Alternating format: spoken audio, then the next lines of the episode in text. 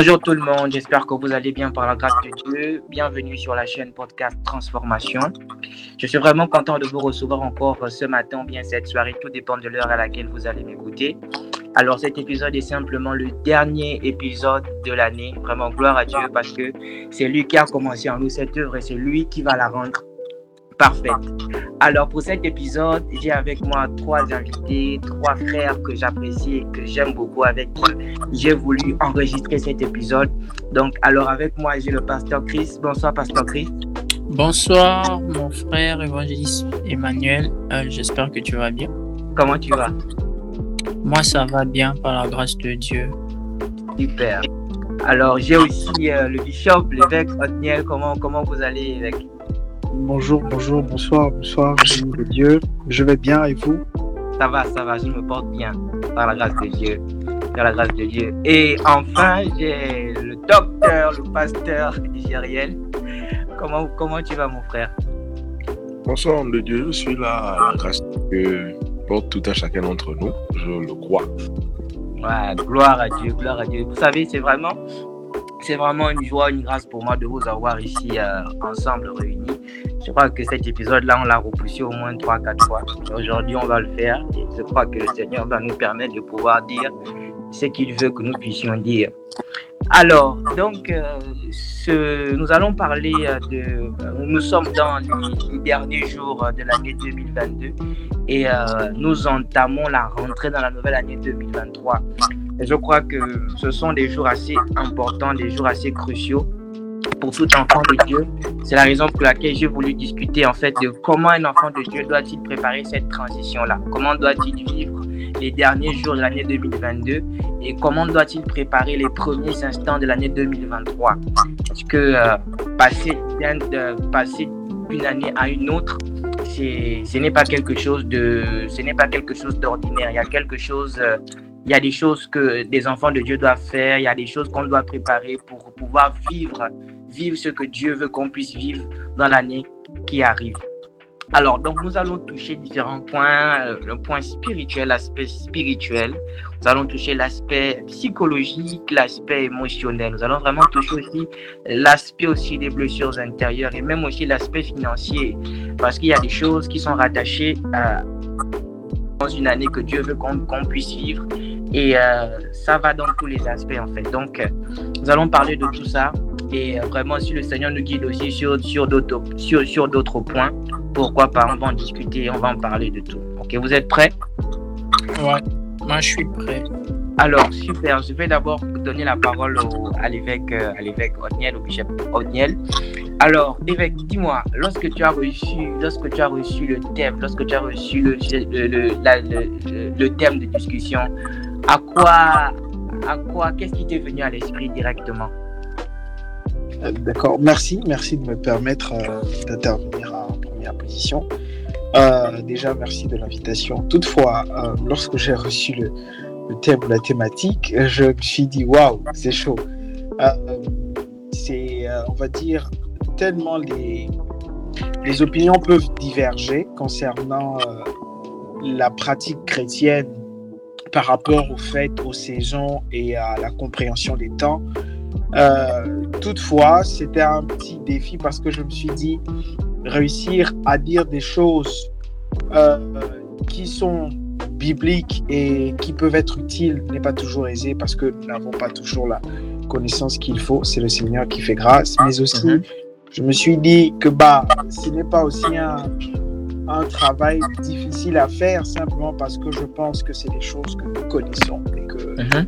nous devons juste faire le travail de, de, rappel, voilà, rappeler à tout un chacun des choses euh, qui sont essentielles en tant qu'enfant de Dieu lorsque nous passons d'une saison à une autre, d'un moment de l'année à, à, un autre. Donc euh, voilà un peu, je, je laisse la possibilité aux autres d'ajouter. Ok, Pasteur Chris? Euh, d'accord, merci pour la parole. Donc, euh, quand j'ai quand j'ai reçu le thème, bah, je l'ai trouvé quand même euh, quand même chaud. ouais, je l'ai trouvé quand même chaud parce que ah, il y a beaucoup de choses à dire. Ah, il y, a, y a plein d'aspects, comme tu venais de citer déjà. il y a tellement d'aspects à prendre en compte, donc on ne sait pas trop euh, de quoi on va parler, qu'est-ce qu'on va laisser, qu'est-ce qu'on va prendre. Mais bon, après, on est aussi conduit par l'esprit, on pourra aussi synthétiser. Donc, hum, je pense que le thème, bah, il m'a beaucoup évoqué des bilans, par exemple. Ok. Voilà, des bilans. Mais euh, après, c'est vraiment comme euh, euh, l'homme de Dieu Otniel le disait, ce sont des rappels, on nous le dit tout le temps, mais après, je pense que à chaque fois, à chaque occasion, il y a toujours un plus dont on peut bénéficier pour, euh, pour, pour, la suite, en fait. Ouais, gloire à Dieu, gloire à Dieu. Euh, pasteur, pasteur Gériel, à vous la parole. Quand vous avez reçu le sujet, qu'est-ce qui vous est venu à l'esprit? Je vous remercie pour la parole que vous homme de Dieu. Alors, il faut dire que c'est un sujet qui est assez sensible. Mm à propos desquels euh, on a directement certaines idées. Et je dirais que parfois, ce sont des sujets qu'on maîtrise, mais dont le fond, il n'en est rien. Mhm. À un moment donné, tout le monde se dit, euh, en fin d'année, on doit savoir, on doit faire un bilan. Mais vous savez, si on ne sait pas comment faire, parce que je me dis, si quelqu'un a fait le bilan l'an dernier, c'est que l'année qui suit, normalement, la personne doit aller plus loin. Mm-hmm. Et donc, un exemple maintenant pour écouter, j'ai fait un bilan et voilà, là, cette année, ça a marché. Mais étonnamment, les bilans, on a l'idée de faire des bilans, mais je me rends compte qu'on ne sait pas toujours comment faire des bilans. Ok. Et euh, après, il y a des objectifs qui doivent ressortir de là. Donc, je pense mhm. qu'on pense maîtriser, mais ce n'est pas totalement vrai. Mhm. Il y a beaucoup à dire dessus. Mhm. Euh, je remercie le Seigneur parce qu'il y a plusieurs hommes de Dieu ici. Et je crois que ce soir, nous allons nous aiguiser mutuellement. Nous allons apprendre euh, mutuellement. Et c'est vraiment ce qui me réjouit par rapport à ça. Mmh. Voir, n'allait pas être le seul intervenant, ça m'a vraiment mmh. fait du bien. Connaissant mmh. le début de chacun, je sais que je suis au bon endroit ce soir. Je suis Amen, gloire à Dieu. Euh, moi, euh, euh, là, en ce moment, je suis, je suis un peu comme le, le Bishop Opniel, comme il dit souvent, j'adore prendre des notes. Là, j'ai ouvert mon agenda, j'ai ouvert mon, mon bloc-notes. Aujourd'hui, je, je crois que je vais, je vais noter beaucoup de choses qui vont, qui vont être des outils pour moi, voilà, pour, euh, pour la préparation de l'année qui arrive. Alors, euh, vous savez, euh, le, le, sujet, lorsque, lorsque, lorsque j'ai vraiment prié le Seigneur pour avoir le, pour avoir le thème de discussion de ce podcast-là, moi, je suis. Il euh, y, a, y, a, quelque chose qui a attiré mon attention, c'est parce que euh, chaque début d'année, chaque, chaque début d'année, euh, nous avons souvent dit, et je pense que nous avons, nous, avons été ce type de personnes-là. Cette année, c'est mon année de. C'est mon année de Dieu va me faire. Cette année, je vais vivre ça. Et, et au bout d'un moment, on se rend compte que pendant l'année, on n'a rien vécu. Rien ne s'est passé.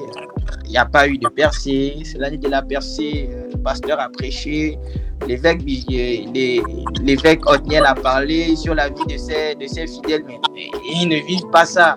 Euh, où est le problème? Le problème vient de Dieu, bien le problème c'est nous. Et pour moi, ça en va d'un constat je me suis dit qu'il est temps que euh, nous puissions réellement vivre ce que Dieu a prévu pour nous pour la nouvelle année, pour l'année qui vient, pour que en fin d'année, on puisse euh, s'asseoir et se dire que j'ai fait ça, Dieu m'a permis de faire ça et j'ai vraiment vécu, euh, j'ai vraiment vécu la vision que le Seigneur m'a donnée en début d'année. Voilà, donc ça vient de ce constat-là. C'est la raison pour laquelle je me suis dit pourquoi pas en discuter? Pourquoi pas ouvrir les yeux de tout un chacun pour que euh, pour qu'on puisse comprendre que c'est à nous en fait, tout dépend de nous. Voilà. Donc c'est la raison pour laquelle je me suis dit, je vais, je vais appeler mes frères, je vais réunir mes frères et on va, vraiment en discuter. Alors, je vais revenir sur euh, le pasteur Gériel. Euh, euh, tout récemment, tu, tu, as organisé un événement au niveau de ton assemblée qui avait pour thème, je pense, transition, n'est-ce pas? Voilà, qui avait pour thème transition. Tu peux un peu nous expliquer un, peu c'était quoi réellement la pensée, dans quel but et dans quelle, dans quelle vision cet événement a été organisé au sein de l'Église? Alors déjà, il faut dire que en fin d'année, on, on, est, on est très souvent axé sur les préparatifs de prestations. Mhm. C'est plus, euh, c'est plus là, je crois, tous les départements des églises.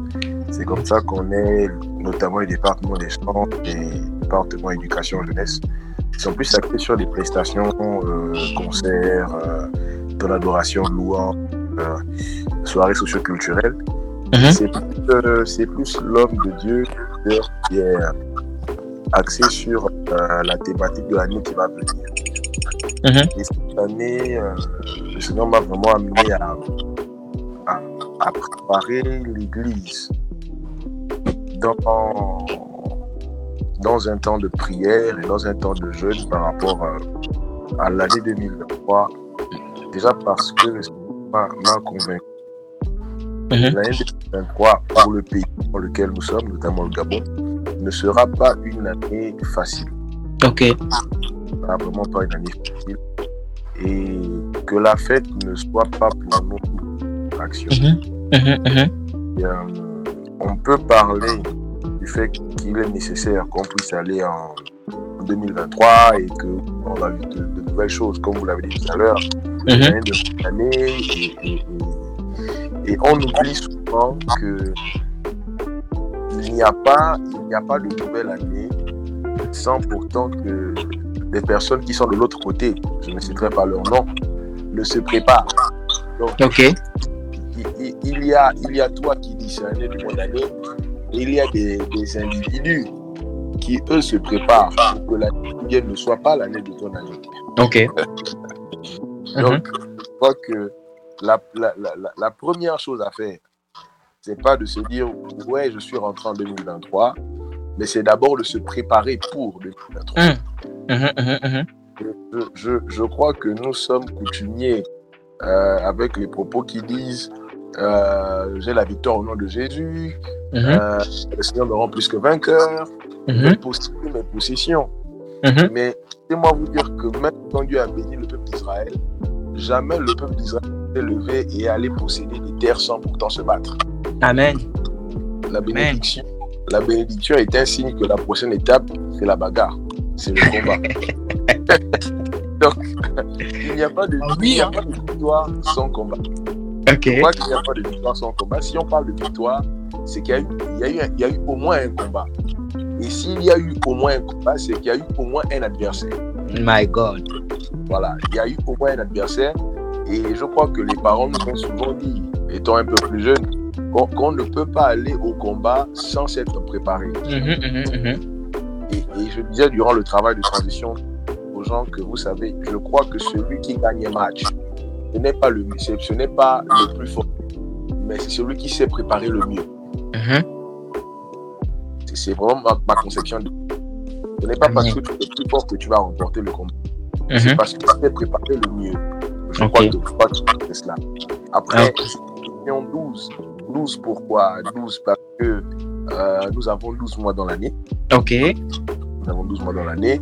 Et, 12 jours de jeûne, pour moi, mhm. c'était toujours assez stratégique. Parce que le chiffre 12, c'est l'âge auquel Jésus a, on va dire, les prémices de son ministère. C'est-à-dire qu'il a, il a fait voir aux gens, euh, je, dirais, il a donné aux gens un avant-goût de son ministère. Voilà. Ok. Mhm. Un avant-goût de son ministère. Et il a attendu un peu plus longtemps. Ok. Vraiment se lancer dans le ministère. Mhm. Donc, je pense que la transition 12 ne se fait pas à la fin de l'année.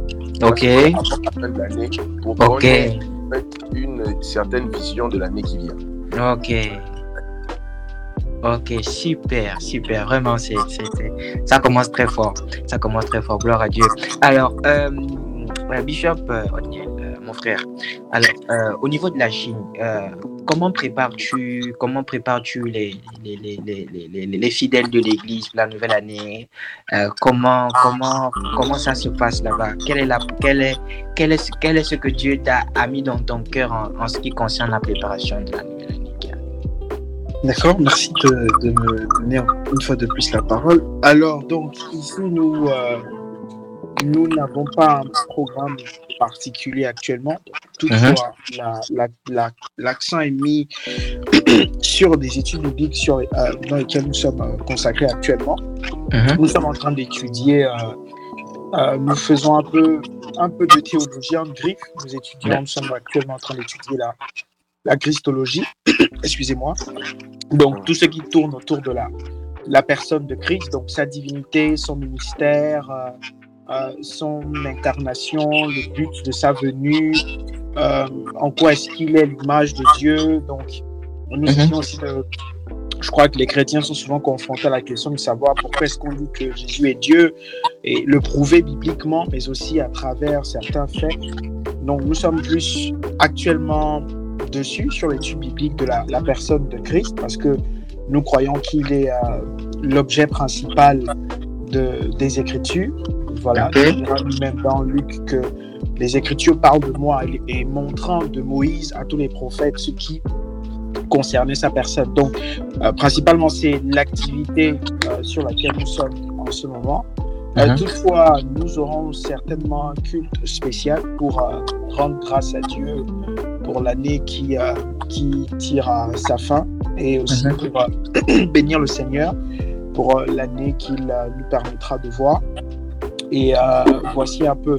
Toutefois, euh, ma philosophie actuelle euh, fait en sorte que je ne suis pas forcément ou je ne suis plus porté vers des, des actions particulières pour préparer l'année entre griffes ou pour, on va dire, rentrer en possession de l'année. Parce que si on essaie de regarder un peu les écritures de ce que nous avons dans le Nouveau Testament, nous n'avons pas des faits réels, des faits écrits qui nous encouragent particulièrement à porter une, on va dire, une appréhension particulière au changement d'année, en fait. Toutefois, ce n'est pas parce que la Bible ne présente pas un fait pour ou contre que nous allons être extrémistes. Donc, euh, nous sommes juste dans rendre grâce à Dieu, bénir le Seigneur pour l'année, parce que il y a eu des hauts et des bas, forcément. Il y a eu euh, plusieurs, plusieurs combats, il y a eu aussi plusieurs victoires. il faut nous, nous réjouir, nous, nous encourage à rendre grâce au Seigneur en tout temps. Donc, euh, peut-être prochaine, la prochaine fois, vous donnerez encore la parole, homme de Dieu. Je uh peut-être aborder l'aspect de la nouvelle année, mais je vais d'abord essayer de dire quelque chose. Euh, récemment, j'ai échangé avec l'Assemblée, particulièrement le Collège des Anciens, sur euh, la nécessité de véritablement apprendre à s'asseoir, euh, apprendre à s'asseoir et apprendre à compter les bienfaits de Dieu. Parce que uh-huh. nous sommes souvent dans l'euphorie de une nouvelle année arrive, de nouveaux challenges, une nouvelle année arrive, les, les années se multiplient, nous prenons de l'âge, une nouvelle année arrive, nous devons organiser un tas de choses, organiser un tas de, de programmes, mais il est parfois bon de, de s'asseoir, d'analyser ce que le Seigneur a fait, d'analyser ce que hmm. nous avons pu accomplir en tant que, que, que, que, Elohim, donc des êtres spirituels, mais aussi en tant qu'humains.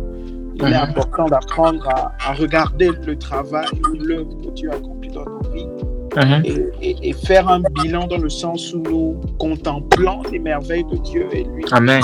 disons merci. Merci Père pour ta grâce. Merci parce que tu m'as gardé. Merci même si j'ai perdu mon emploi, je suis convaincu que uh-huh. quelque chose de meilleur, euh, euh, tu, tu prévois quelque chose de meilleur pour moi. Donc, je pense que faire un bilan euh, et faire une introspection personnelle, une analyse de ce que nous avons pu faire vivre est très importante parce que ça marque aussi un certain sentiment de, de, de, de, sagesse. J'aimerais lire pour terminer un texte. Euh, c'est dans, c'est euh, se trouve dans euh, le livre de Proverbes, je pense uh-huh. bien, qui dit que Apprends-nous, enseigne-nous, d'accord?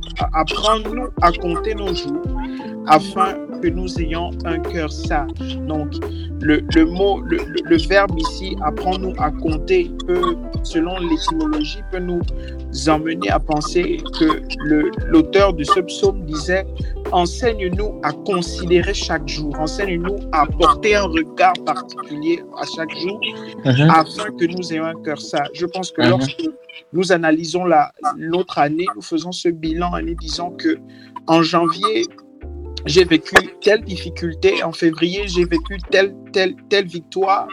Alors, ceci nous emmène à devenir un peu plus sages parce que nous savons maintenant, euh, nous avons un œil assez aguerri pour savoir qu'est-ce qu'il faut faire désormais pour pouvoir se positionner ou se situer face à l'adversité ou face aux victoires. Donc, euh, voici ce que je peux dire pour l'instant et je permets aux autres d'ajouter. Voilà. Alors, gloire à Dieu. Euh, Pasteur Chris, euh, euh, Othniel a, a soulevé un point très important, euh, compter les bienfaits de Dieu, les actions de grâce. Qu'est-ce que tu penses de ça?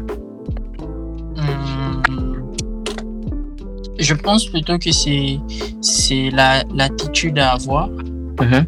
parce que souvent lorsqu'on qu'on fait une euh, introspection, on, on est penché sur euh, ce qui n'a pas marché, sur euh, ce qui, qui nous a fait du mal, sur ce qui nous a détruit, ce qui nous a rendu tristes. Et euh, on, se donne des raisons pour, euh, pour rester là, pour stagner, ne pas avancer. Et je pense, je pense que l'attitude à avoir, c'est, c'est de dire Seigneur, peu importe, je te remercie, je te rends grâce. Et c'est, c'est d'avoir cette attitude positive qui, qui permet euh, notamment de, de se relancer, de repartir, de rebondir. Voilà, de se donner de la force, du courage. Voilà, c'est, c'est l'attitude à avoir. C'est l'attitude à avoir. Euh, je pense que tout, tout concourt, c'est tout concourt au bien de, de, de ceux qui aiment Dieu. Mhm.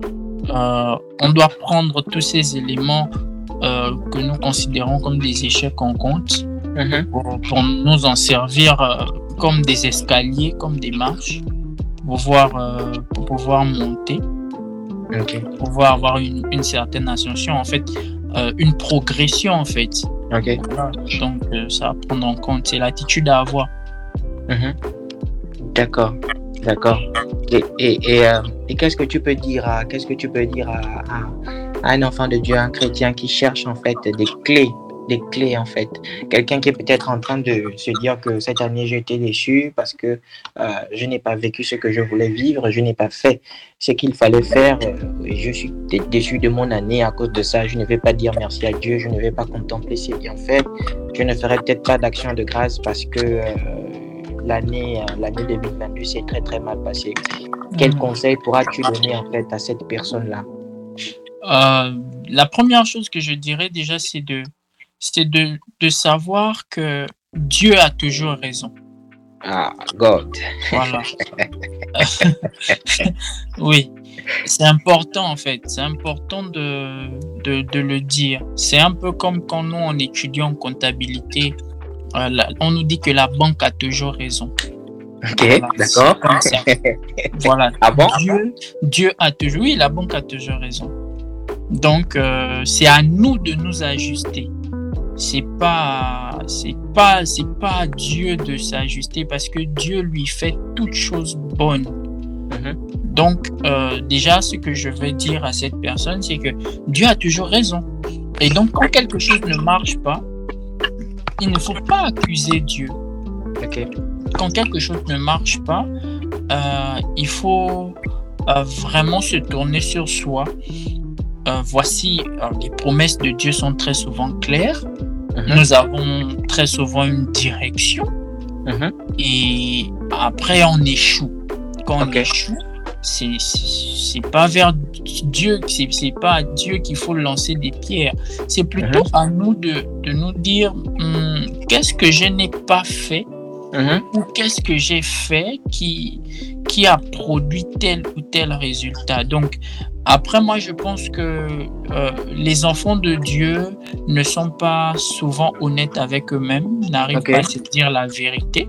Mhm. Parce que le, le- le- je pense la base de, de la progression, c'est de reconnaître où on est, qu'est-ce qu'on a fait, de reconnaître qu'on n'a pas assez, Ok. on n'a pas agi suffisamment pour, euh, pour, euh, pour arriver à ce que Dieu nous, nous a promis, en fait.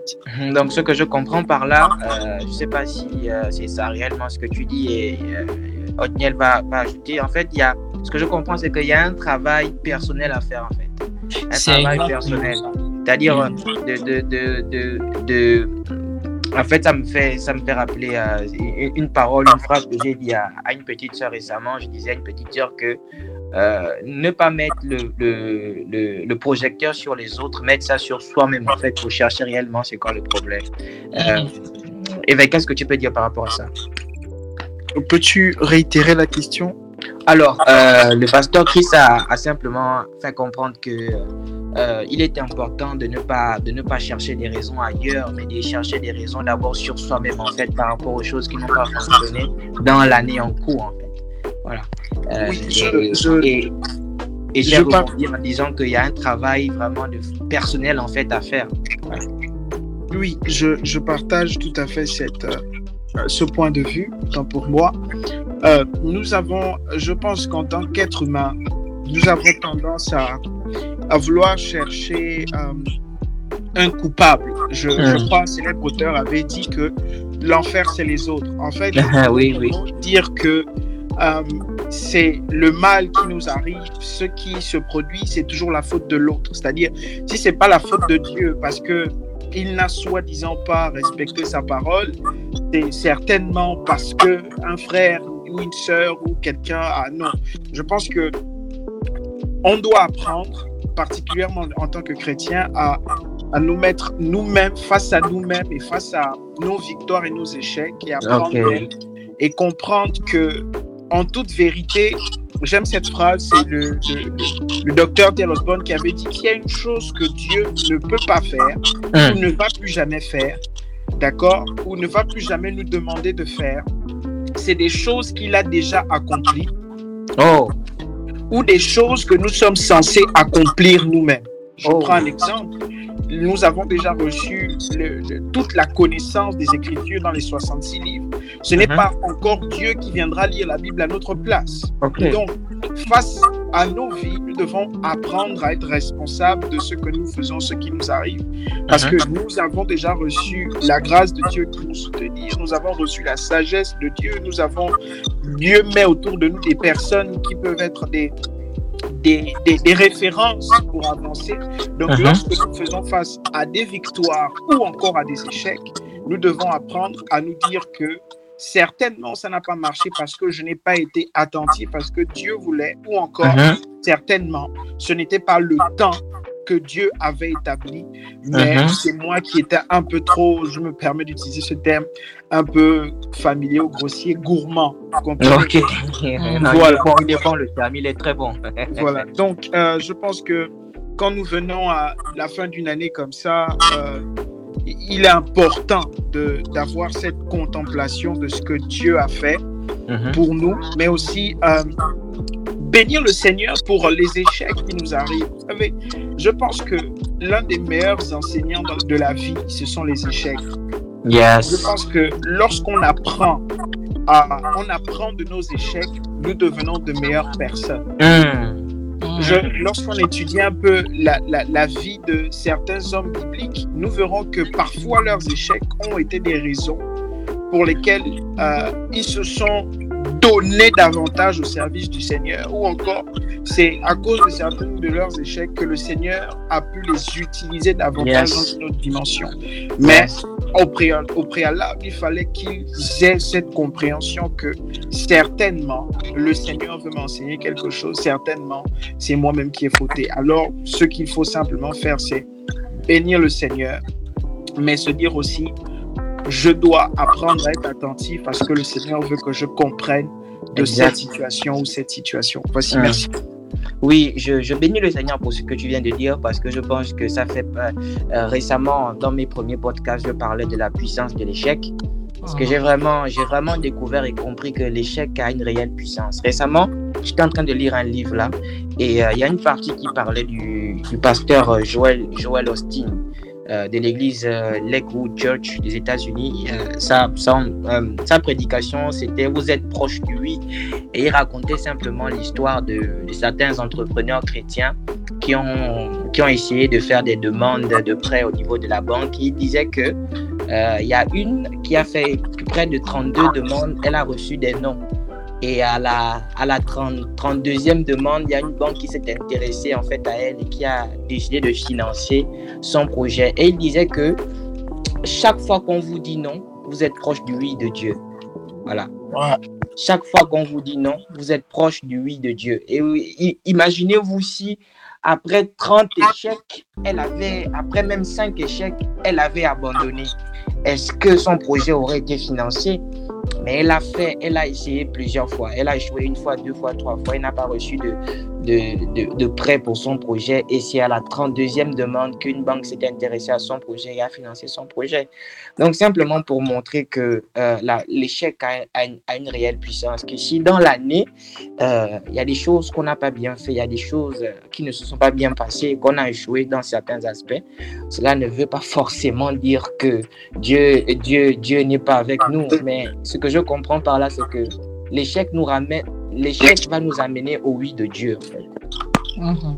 Voilà, l'échec est à une puissance.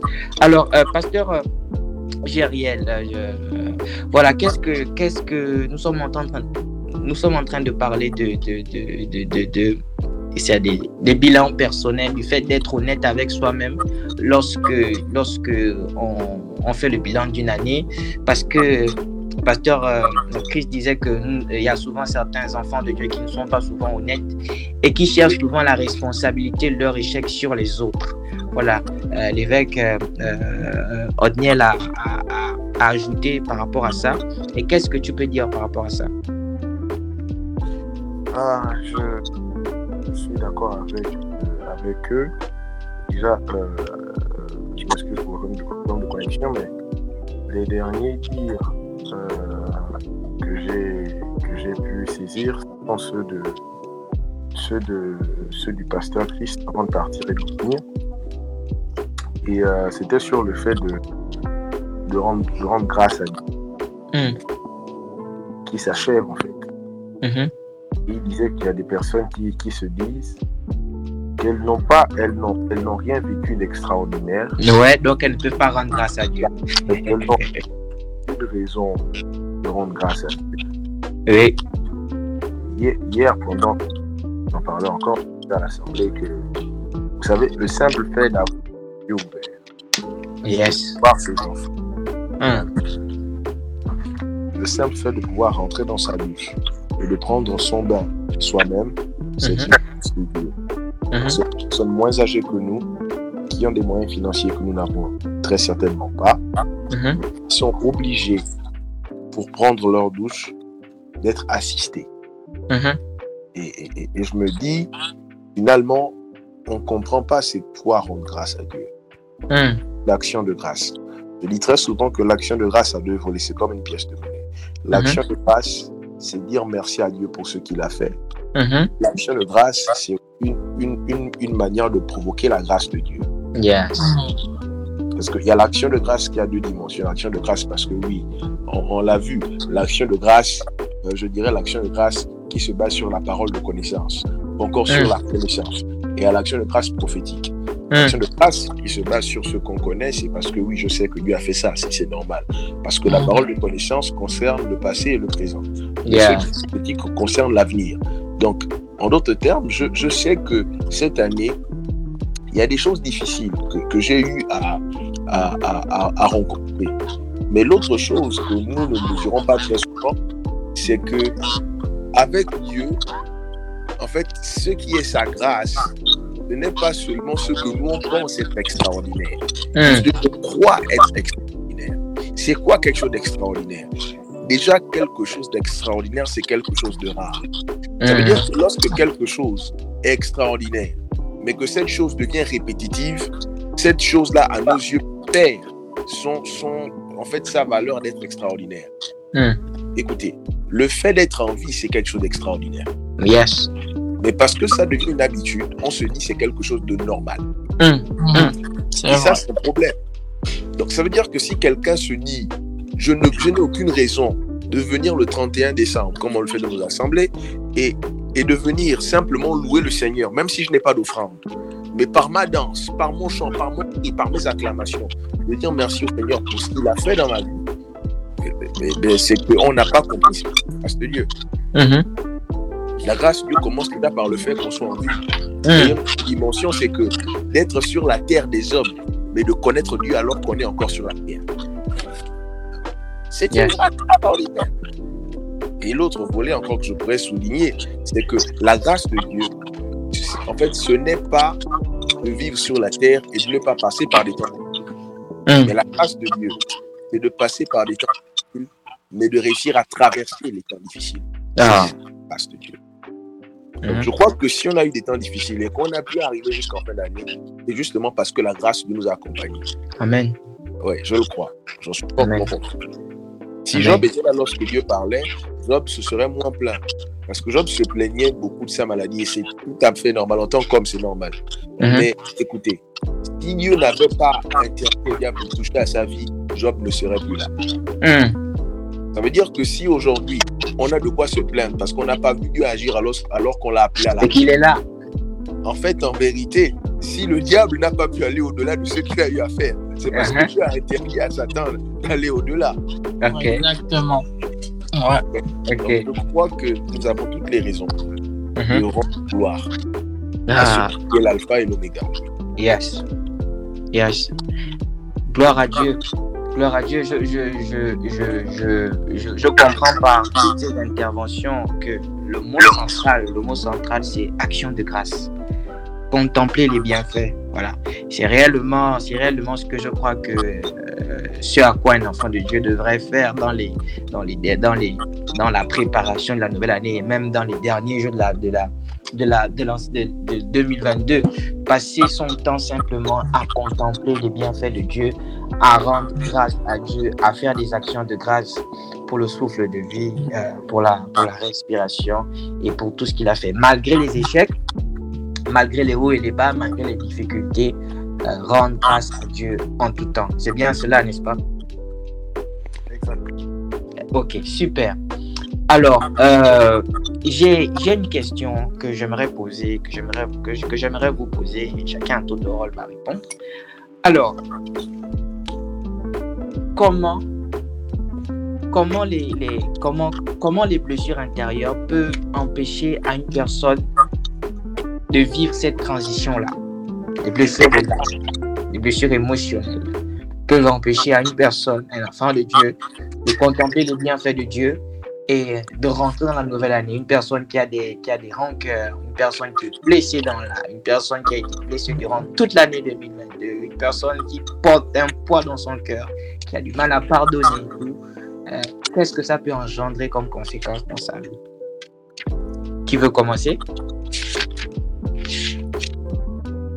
Bah, je vais bien commencer. D'accord.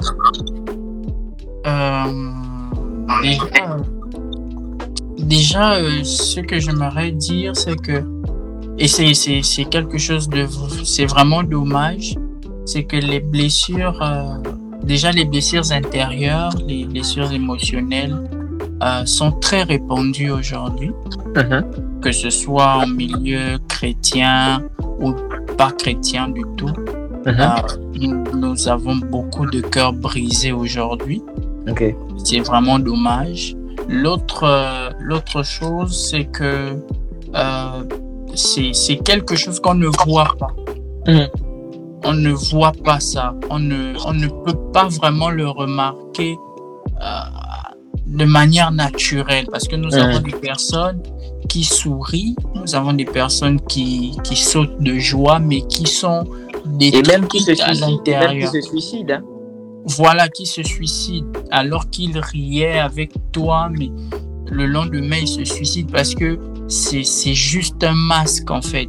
Et c'est c'est vraiment dommage. On ne, on ne peut vraiment pas venir à l'aide à ces personnes quand on n'est pas expérimenté, qu'on n'est pas très regardant. Mhm. Et il y a beaucoup de personnes qui se détruisent comme ça. Mhm.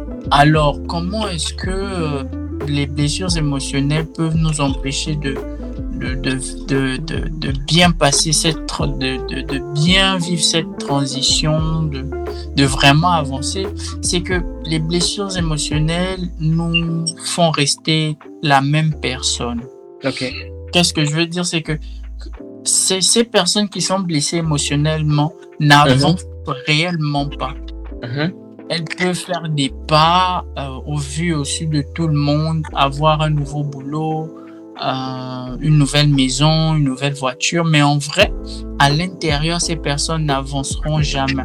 Mhm. L'exemple d'une personne qui ne, qui ne sait pas pardonner, cette personne peut avoir tous les biens, voilà, peut réussir dans ses entreprises, mais en vrai, à l'intérieur, cette personne ne progresse pas parce qu'elle reste toujours figée sur ce problème. Et je pense que, je pense que là, là, il y a une différence entre, entre le, le mouvement et la progression. C'est que le mouvement, il peut être physique, mais on peut se mouvoir sans progresser. On Mhm. peut bouger. Euh, c'est- mais c'est pas parce que tu bouges que tu progresses en fait. Mhm. Alors que ce que Dieu veut, c'est qu'on progresse, c'est qu'on prospère. Et la prospérité, c'est d'abord dans l'âme. C'est d'abord dans Yes. notre être intérieur. La Bible nous dit, je souhaite que tu prospères à tous égards comme prospère l'état de ton âme. Donc, Mhm. je pense que le plus important, ce n'est pas le mouvement, mais c'est le progrès. Et ce qui Mm. empêche le progrès, c'est justement cette douleur émotionnelle, ces blessures-là. Ça nous Mm. empêche de progresser, ça nous empêche d'avancer vers ce que Dieu a, a prévu pour nous. Et on reste les mêmes personnes en vrai, parce que euh, la, la véritable identité de la personne, c'est la, c'est, c'est la personne intérieure. Yes. Et très souvent, ce qu'on voit à, à, à l'extérieur, ce sont des apparences. C'est Mhm. le paraître, comme on dit. Donc, euh, c'est sûr que les blessures émotionnelles déjà nous empêchent de vivre une bonne transition parce qu'on ne progresse pas, on reste la même personne et on tourne en rond en fait. Voici un peu ce que je peux dire euh, pour le moment par rapport à ça. Ok. Si quelqu'un veut renchérir. Je laisse l'honneur au pasteur Gériel.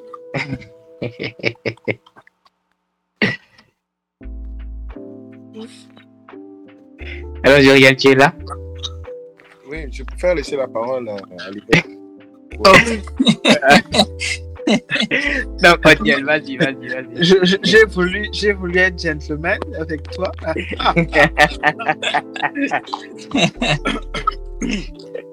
Donc, je, je me dis que euh, le sujet sur les blessures émotionnelles, les blessures intérieures, euh, pas seulement, euh, en fait, tout deal, euh, comment dire, pour gérer cela ou pour régler cela, ou ne va pas seulement se, le mot m'échappe un peu en français, désolé, se focus, en fait, se concentrer sur cela pour la transition de la nouvelle année. Mais je pense que les blessures de l'âme dans le quotidien sont de grosses difficultés. Comme le pasteur Chris a dit, que la prospérité, c'est d'abord au niveau de l'âme, en fait, l'évolution. Je pense que euh, lorsqu'une personne n'est pas en paix, parce que les blessures de l'âme, les blessures émotionnelles ou euh, peu importe le nom qu'on donne à cela, empêche très certainement un être humain à aller de l'avant, à prospérer, donc à évoluer, à, à manifester totalement son potentiel, peu importe le,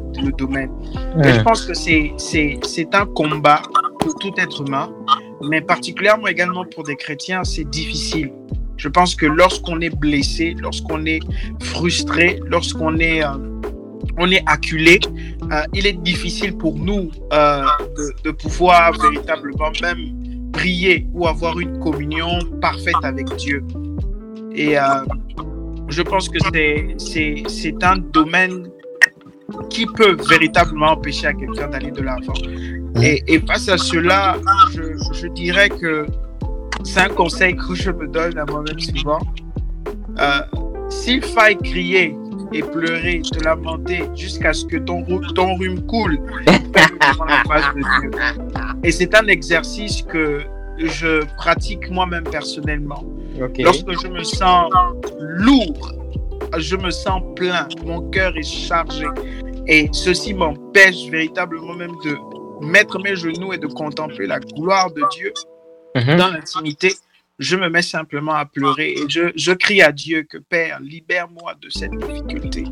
Guéris mon cœur, guéris-moi, guéris-moi. Seigneur, je n'arrêterai pas tant que tu ne m'as pas guéri. Et je vais peut-être répéter cette prière peut-être 400 fois jusqu'à ce que je ressente que la paix de Dieu véritablement envahit mon cœur. Et je pense que c'est tout homme, pas seulement des, des, des chrétiens, on dira, qui n'ont peut-être pas la même fonction que nous aujourd'hui, qui vivent ces difficultés, mais même des hommes d'assemblée qui sont qui ont une position d'autorité. Je pense que le, vous, également évangéliste Emmanuel, vous allez confirmer cela, que parfois, même dans le service de Dieu, nous rencontrons des blessures énormes, Oh, même en tant que leader. Et Énorme. ceci peut véritablement nous, nous empêcher de, de servir Dieu, d'aller de l'avant. Et je pense qu'à cela, c'est simplement de, de pleurer, de prier. Donc pour finir, Yes. j'ai un verset qui me vient à l'esprit, c'est, je crois, le psaume 55, verset 20 21, ou verset 22 ou 23, ça dépend des, des versions, qui dit que j'aime vraiment la version anglaise. Permettez-moi de lire. Mhm. En anglais, en fait, ça dit que, euh, bon, je vais simplement traduire, il nous faut déposer ou encore remettre, en fait, télécharger Mhm. nos, nos, nos, difficultés. En fait, dans certaines versions, je crois la version lui seconde dit remets ton sort à l'éternel et il te soutiendra. Donc, la version anglaise, elle est profonde parce qu'elle elle fait ressortir la notion de difficulté, la notion de, de blocage, la notion de, de, quelque chose qui nous empêche d'aller de l'avant. Et, et cette version dit que nous devons donner cela au Seigneur et il nous soutiendra et il nous relèvera. Donc, ce verset me fait comprendre, m'a fait comprendre lorsque j'ai je me permets un témoignage lorsque je passais par une situation assez difficile, que ce soit dans mon ministère, dans les affaires ou la vie au quotidien, et que j'avais ces problèmes de blessure ou ces problèmes de, de rancœur. J'ai compris deux choses. C'est que le verset nous fait comprendre que euh, il y a deux notions que le verset nous fait comprendre. Désolé. La première chose, c'est que la vie ne sera jamais sans difficulté. Yes. C'est-à-dire, que ce soit un chrétien ou un non-chrétien, ou même un musulman ou un athéiste, la vie de tout homme sera confrontée à des difficultés, à des combats, à des blessures. Et la deuxième chose que le verset nous révèle, c'est que malgré le fait que l'on soit confronté à ces blessures, ces difficultés, le meilleur moyen de, de, de, de, de, de, de- de vaincre ces difficultés, de, guérir de ces blessures, c'est de s'aligner et de se disposer, se soumettre au travail de Dieu.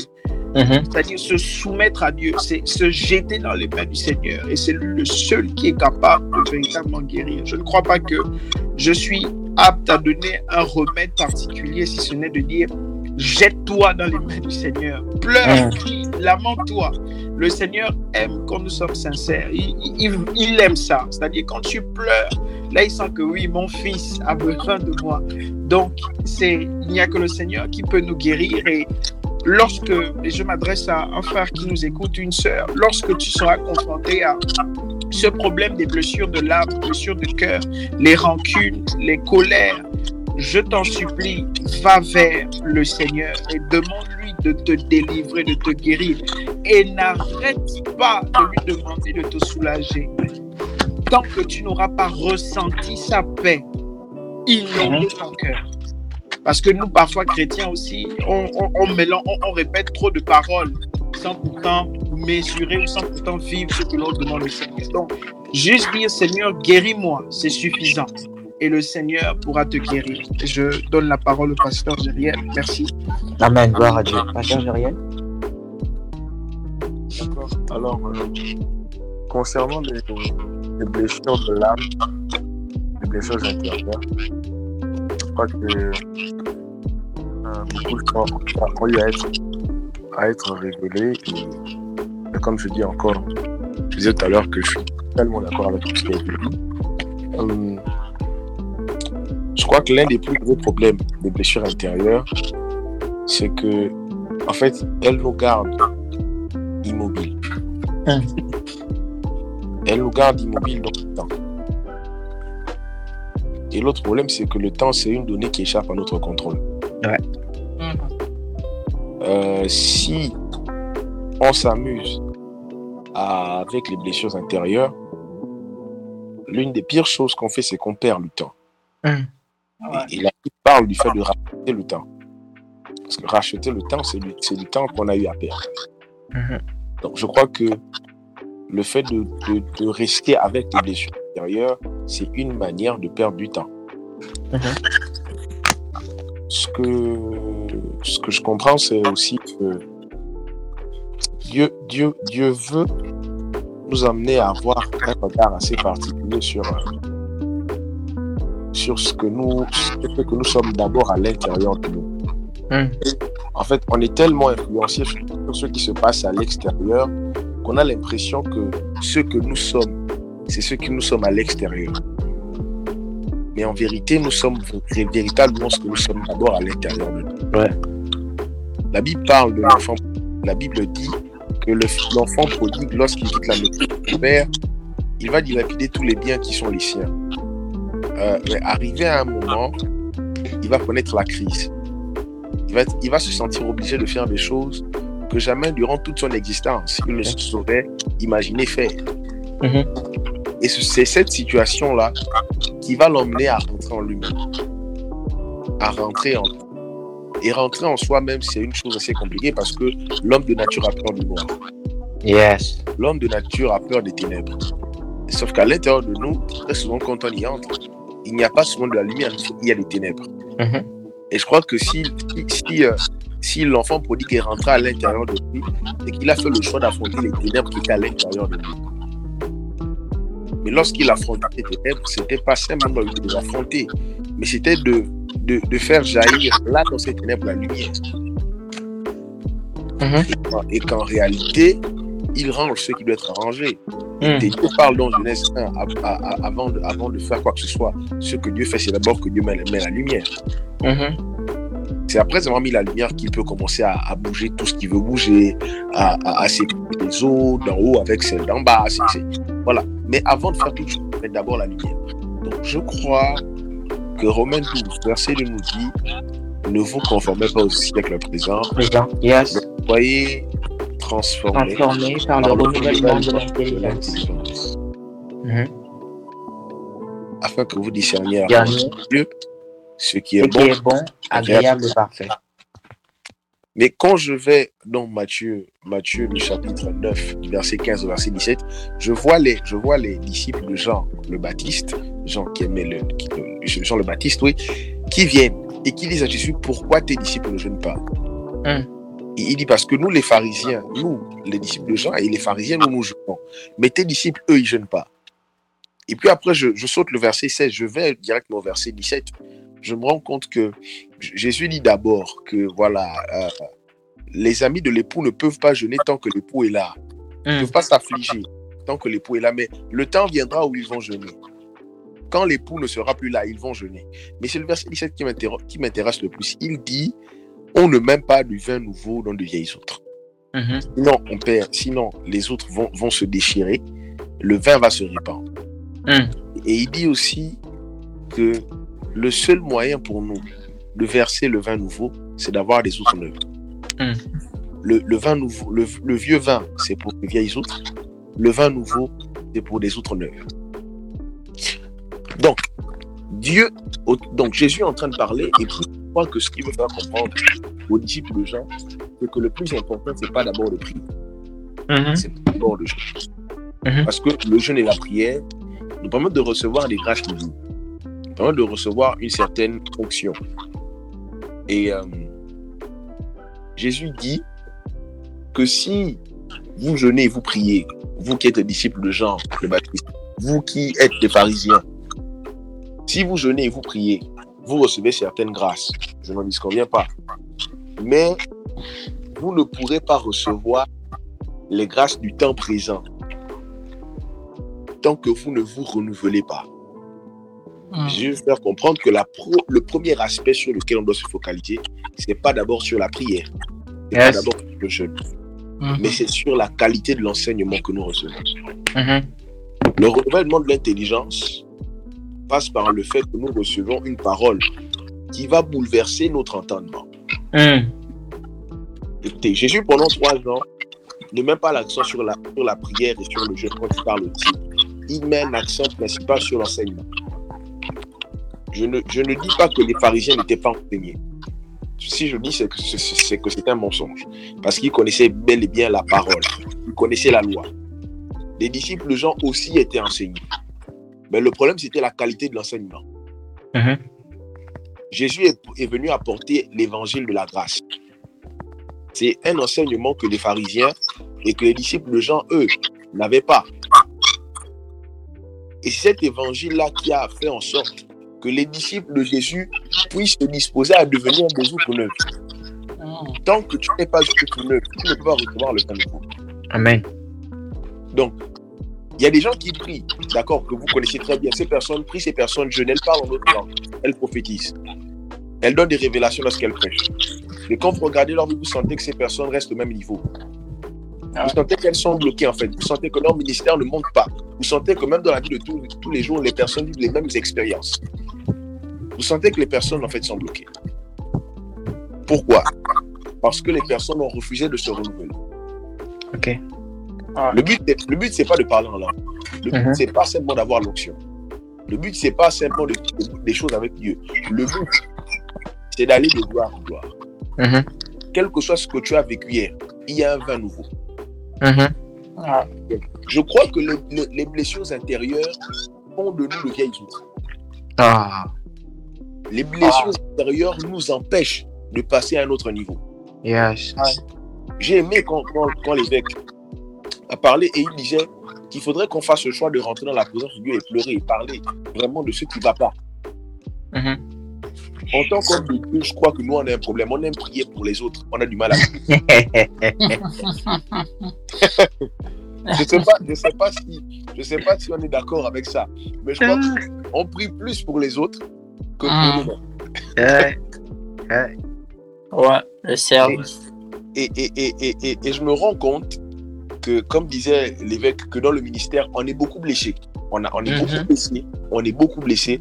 Mais on ne se rend pas compte que le fait de passer du temps simplement en train de préparer les prédications, préparer les programmes, on ne se rend pas compte que, excusez-moi, mais on continue à travailler avec le vieux vin. Ouais. Parce que tu pries, oui, tu parles en langue, il y a des miracles. Ok, je n'en dis qu'on vient pas. Mais les blessures intérieures Oh, te gardent, non, en fait, font, font de toi une vieille outre. yes. C'est-à-dire que quand tu pries, tu jeûnes, tu reçois l'onction. Tu dis, waouh, l'onction s'est manifestée ce matin. Mais mon cher, c'est la vieille onction. C'est le vieux. La vie. Il te faut le vin nouveau. Donc, je crois, que, manière. je crois que pour aller en 2023, il faut d'abord faire le choix, pas d'abord de recevoir l'onction. Parce que si tu pries pour recevoir l'onction, tu recevras le vieux vin. Il faut que tu demandes au Seigneur par des temps de méditation pour, assez profonds. Parce que la méditation, c'est pas juste la parole, mais rentrer à l'intérieur de soi-même. Et par cette méditation profonde, en fait, sortir des, des prisons, des blessures intérieures. Hmm. Yes. Et c'est suite à cela que tu pourras shifter, aller en 2023 avant que ton corps n'y aille. Je crois que même si ton corps entre en 2023, si ton âme est restée en 2022, c'est compliqué. C'est compliqué. C'est exact. C'est ce que tu dis. Ce que tu dis là, c'est très puissant. Et c'est un, un réel constat que j'ai fait, que j'ai réellement fait cette année. Je discute souvent beaucoup avec, euh, avec, avec, avec le pasteur Chris. Et c'est réellement, réellement un constat que j'ai fait et j'en parle souvent avec lui. Et je lui dis souvent que le gros problème, ce sont les. Il y a, y a beaucoup. Est tellement souvent blessé au niveau même de l'Assemblée, même d'autres, mais que tu sois païen, que tu sois pas chrétien, que tu sois euh, athée, que tu sois musulman et tout, que tu sois de, n'importe quelle euh, appartenance religieuse, mais les blessures intérieures euh, bloquent beaucoup en fait. Et pour revenir simplement à, à ce que tu as dit, le verset de Romains, de Romains euh, 12, 2 qui dit Ne vous conformez pas au siècle présent, mais soyez transformés par le renouvellement de l'intelligence afin que vous discerniez quelle est la volonté de Dieu, ce qui est bon, agréable et parfait. Euh, j'ai découvert, j'ai découvert en, écrivant, en écrivant, en écrivant mon livre cette année qui va sortir bientôt, que euh, il y a il y a deux niveaux de transformation auxquels en fait un enfant de Dieu doit expérimenter dans sa vie. Euh, premier niveau de transformation, c'est la nouvelle naissance. Le renouvellement de l'esprit que nous avons par la nouvelle naissance. En acceptant Christ comme Sauveur et Seigneur et tout ça, c'est la première chose, la base. Et le verset nous dit que soyez transformés par le renouvellement de l'intelligence. Donc je comprends par là que notre transformation va aussi du renouvellement de notre intelligence aussi. Pas simplement du renouvellement de notre esprit, qui est la première étape, mais aussi du renouvellement de notre intelligence. Et je crois que c'est la clé de tous et c'est souvent la chose la plus difficile euh, à atteindre en tant qu'enfant de Dieu, le renouvellement de l'intelligence. Nous sommes beaucoup à être renouvelés d'esprit par nouvelle naissance, à prier, à prêcher même, comme on fait, à parler en langue. Mais qu'en est-il du renouvellement de l'intelligence? Qu'en est-il du renouvellement de l'intelligence? Parce que c'est l'autre niveau de transformation. C'est le deuxième niveau de transformation. Après celui de l'esprit par nouvelle naissance, c'est le renouvellement de l'intelligence, de notre entendement, de nos cœurs, de ce qu'on a dans nos cœurs. Parce que euh, ce que, ce que nous sommes, ce que l'état de notre âme reflète ce que nous sommes en fait. Voilà. Si dans notre âme nous avons certaines choses, ça va refléter simplement ce qu'on va faire de façon physique sur la terre. Voilà. Je ne sais pas si quelqu'un voudrait rebondir sur ça avant de passer à autre chose. Bah, moi, moi, je dirais simplement que euh, c'est notre, c'est notre, notre niveau, notre niveau de mentalité qui, qui définira ce que le Saint-Esprit fera de hmm. Je le crois. Je le crois. Vous savez, à chaque fois que Jésus rencontre un homme, je dire chaque fois, c'est peut-être trop dire, mais le nombre de fois est assez, est considérable. On voit Jésus parler avec des personnes qui ont des problèmes. Très très souvent, Jésus, avant de, de chercher à résoudre le problème, soit il demande est-ce que tu crois? Ou il dit à la personne ta foi t'a sauvé. Hum. Ça veut dire que Jésus libère l'onction. Mais la mentalité de la personne y est pour beaucoup dans la, dans la manifestation de l'onction. Si, si, la personne, dans sa mentalité, ne croit pas que l'imposition des mains peut créer, peut créer quelque chose en, elle, il n'y aura rien. Je, vois Jésus qui, parle avec le centenier romain qui échange avec Et Jésus est marqué par la mentalité du centenier romain. Parce que le centenier romain n'est pas juif, il est romain. Donc il fait partie de la nation païenne. À ce moment, on est encore sous la loi et la grâce est sélective. La grâce est sélective. Jésus se dit, c'est une autre autorité de l'État et il faudrait que je me déplace pour aller prier pour la personne. Mais écoutez, ce jour-là, le centenier romain sort un réma à Jésus. C'est frappant parce que le centenier romain dit Tu n'as pas besoin de te déplacer parce que moi, en tant que, en tant que haute autorité de l'État, ou gradé dans l'armée, lorsque je donne un ordre, je n'ai pas besoin de me déplacer. Je reste au même endroit. Ma parole va se faire accomplir par les hommes qui sont sous mes ordres. Hmm. Toi, tu es un, toi tu es un, tu es un homme spirituel et donc tes paroles n'ont pas besoin que tu fasses un mouvement parce qu'il y a des êtres spirituels qui vont amener ta parole à devenir euh, réelle, à devenir réalité, à devenir concrète. Jésus est frappé. Jésus est frappé. Il se dit, mais comment? Il dit, en Israël, je n'ai jamais vu un tel niveau de foi. Et c'est la mentalité de cet homme qui fera en sorte que la parole de Jésus, qui a été libérée, puisse apporter guérison à la vie de son serviteur. Je crois que dans notre foi, notre marche chrétienne, notre mentalité doit subir des bouleversements progressifs. Mm-hmm. Voilà pourquoi j'insiste sur le fait que le plus important, c'est pas de crier bonne année. Le plus important, c'est pas que ton corps puisse se rentrer en 2023. Mais si ta mentalité ne s'est pas adapté au combat, aux réalités et à la hauteur de 2023, tu resteras le même homme. Tu vivras les mêmes choses. Il n'y aura rien de plus que les échecs que tu as vécu hier. hum, Et même les actions de grâce ne seront pas suffisantes parce que, excusez-moi de le dire, l'action de grâce, oui, elle attire la grâce, l'action de grâce prophétique, je n'en disconviens pas. Mais tant que ta mentalité s'oppose à ce que Dieu veut faire, ça devient compliqué. Ah, gloire à Dieu. Gloire à Dieu. Gloire à Dieu. Ouais. Amen, amen, amen. Gloire à Dieu. Il y a, il y a donc un effort personnel à faire pour, euh, pour, euh, pour euh, personnel à faire en tant qu'enfant de Dieu, de décider de changer de mentalité, décider de guérir et tout, décider d'avancer afin de vivre euh, ce que Dieu, ce que Dieu veut que nous puissions vivre pour l'année, l'année, l'année 2023. Voilà. Euh, c'est bon, tout le monde a, tout le monde a parlé. Quelqu'un ajouter une autre chose. On va passer à l'autre, à l'autre aspect, à l'autre aspect. Hmm. Bah, je pense que ça bon? va. Je, voulais faire peut-être une, une, une- euh, un petit rebondissement sur la vie de Samson, Ok. de, de mon- d'essayer de montrer en quelques, en, en une minute que les, les blessures émotionnelles peuvent nous faire perdre l'onction ou aussi nous, nous faire changer euh, de trajectoire dans notre destinée.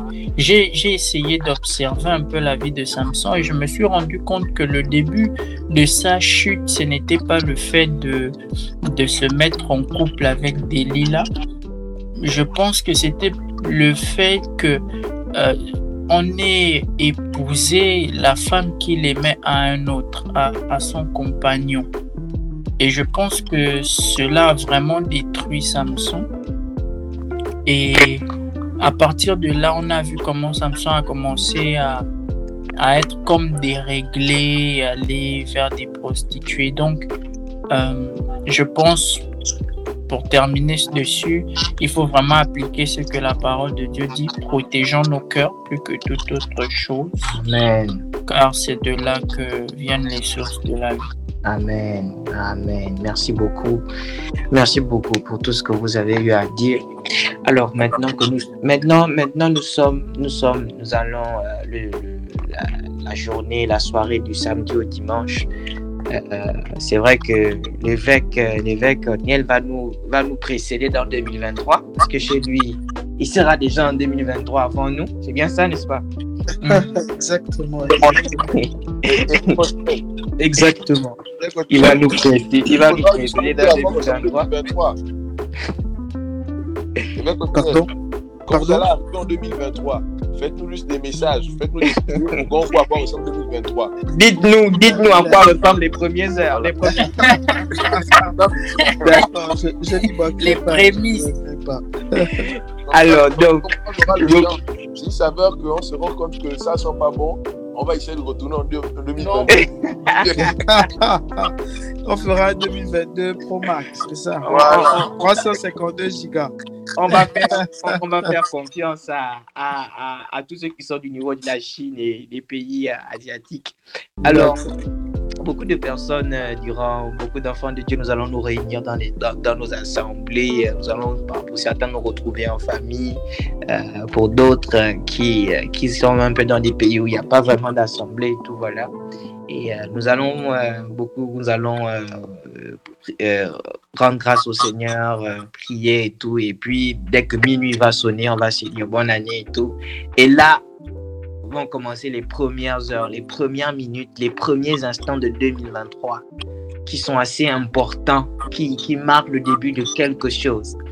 Alors, euh, comment, dans quel, dans quel, euh, dans quel, euh, dans quel, comment je peux dire, dans quel état d'esprit, de quelle manière, quels sont les premiers, les premiers mots que, que qu'un enfant de Dieu ou bien que nous-mêmes devons dire à Dieu parce que ce sont des instants très très importants.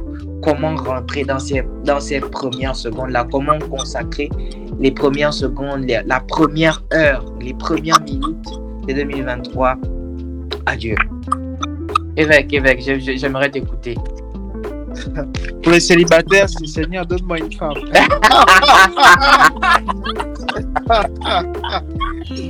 Mais bien Il est joué. temps. Il est exact au mauvais endroit.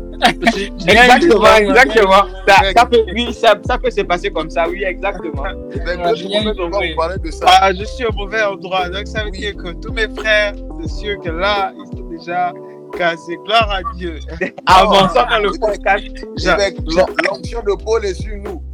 Endroit. Ah, ah, ah.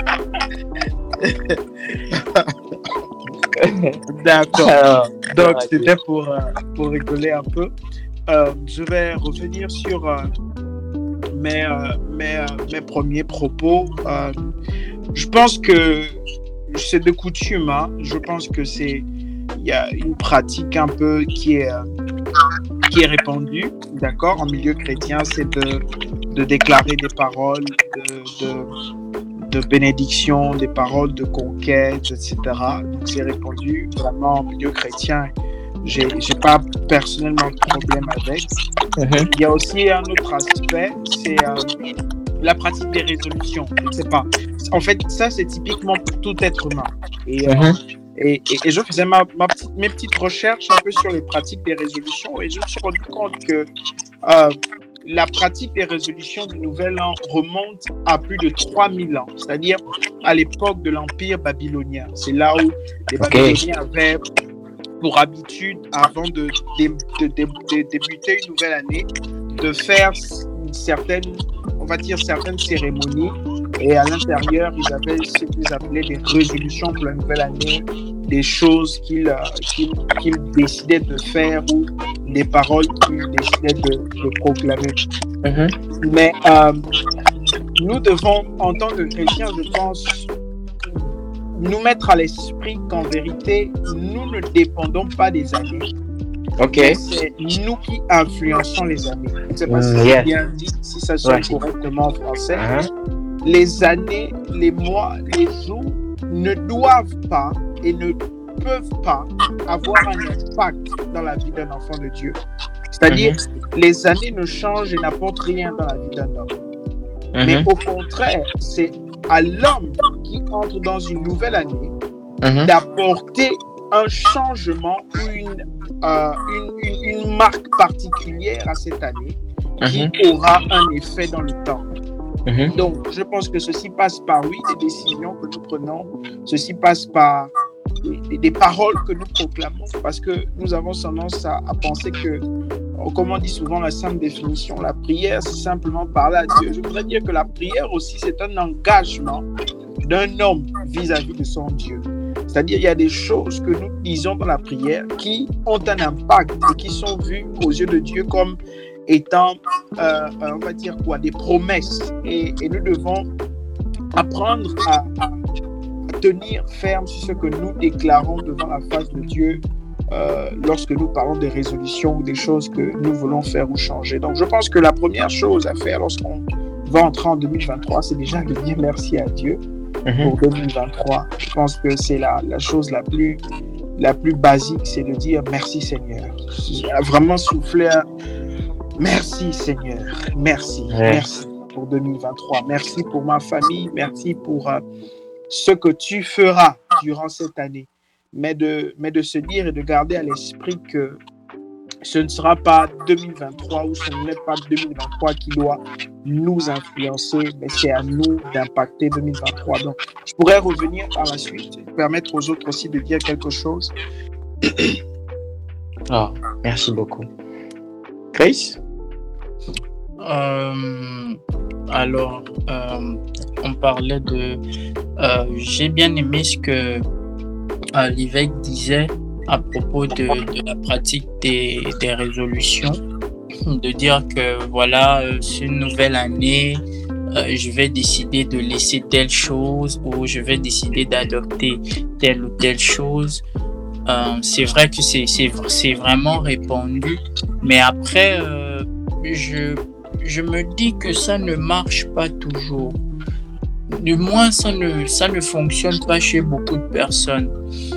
Je me rends compte qu'il y a plein de personnes qui font des résolutions, mais euh, c'est comme si elles se fatiguent en chemin. c'est comme si elle se, vraiment, elle se fatigue en chemin. Alors moi, je, je pense que ça ne dépend pas, ça, ça dépend vraiment pas de l'année. Il a, il a parfaitement raison, mais ça dépend de, ça dépend de nous. Alors, mhm. ça dépend de, de combien nous sommes motivés et de combien nous sommes disciplinés. Mhm. Voilà, c'est euh, quand nous, nous disons cette année c'est mon année, quand nous disons cette année euh, je vais posséder telle, telle ou telle chose, en vrai, il faut, voilà. En, en, vrai, il faut mettre des, il y a des principes à mettre en œuvre et je pense qu'il faut mettre en œuvre euh, la discipline et la motivation. Euh, le problème, c'est que la motivation, c'est quelque chose de... C'est pas tout, c'est pas tout de dire que cette année, c'est mon année et de, de, ne rien faire. Et je disais que j'ai même compris que les personnes bénies, ce ne sont pas des personnes paresseuses. Tu ne peux pas être paresseux, tu ne peux pas euh, être euh, bras croisés et être béni et prétendre être béni. Sinon, ça ne devient que des paroles et des slogans. Il faut bien pouvoir. J'aime bien une parole là euh, dans le livre des Proverbes. J'ai omis la, la, référence qui dit Celui qui fait un vœu à l'éternel et qui ne l'accomplit pas est un insensé. Mhm. Donc, euh, nous avons plein de désirs, nous avons plein de souhaits. Euh, voilà, la, la, la, nouvelle année va arriver, on va, on va se saluer euh, et on va se souhaiter tout plein de choses, tout plein de bonnes choses, mais est-ce que ces choses, nous les, nous les voyons au cours de notre année? Très souvent pas. Et ce n'est pas parce que Dieu ne le veut pas, mais c'est certainement parce qu'on ne met pas certaines choses en place pour pouvoir euh, voir ces choses. Donc moi je, moi, je me dis, cette année, il faut vraiment que nous soyons concrets, surtout en tant qu'enfants de Dieu, que ce ne soit pas euh, des paroles balancées comme ça, mais que nous soyons vraiment concrets, que nous voyons ce que nous disons, que, que, que nous ayons des résultats, que ce soit dans le domaine spirituel, que, ce soit dans le, domaine euh, séculier, que, que, nous ayons vraiment des résultats, que nous mettons des choses en œuvre. Voilà. Et je pense que ce n'est que comme ça que nous allons avoir une ascension, que nous allons avoir une progression réelle et palpable. Et, le, et, laisser désormais ce truc-là de ouais, c'est mon année, et puis on part, on prie, on jeûne pendant des heures et des heures pendant ce temps. Comme disait euh, le pasteur Gériel, tous ceux, tous ceux qui sont de l'autre côté avancent, ils progressent. Et nous, on est là, on stagne, on yes. et tout, mais, mais on n'a pas de, on n'a pas de, de, de, résultats concrets. Donc, il faut que ça change. Et pour cela, il faut être motivé, il faut être discipliné. Et voilà, payer le prix qu'il faut pour euh, atteindre des objectifs. Déjà qu'il faut se fixer de, des, des, objectifs. Donc, euh, c'est un peu ça. Aborder cette nouvelle année, il faut aller avec un mental de concrétiser ce que nous avons écrit, ce que nous avons prophétisé, ce que nous mhm. avons prévu. Voilà un peu euh, moi ma, ma, mentalité par rapport à, à, à ça. Mhm. Le fait de voilà, le fait de, d'aller dans une nouvelle année. Bien que je considère les propos de l'évêque euh, que c'est à nous d'influencer l'année et non euh, l'année d'avoir une influence sur nous.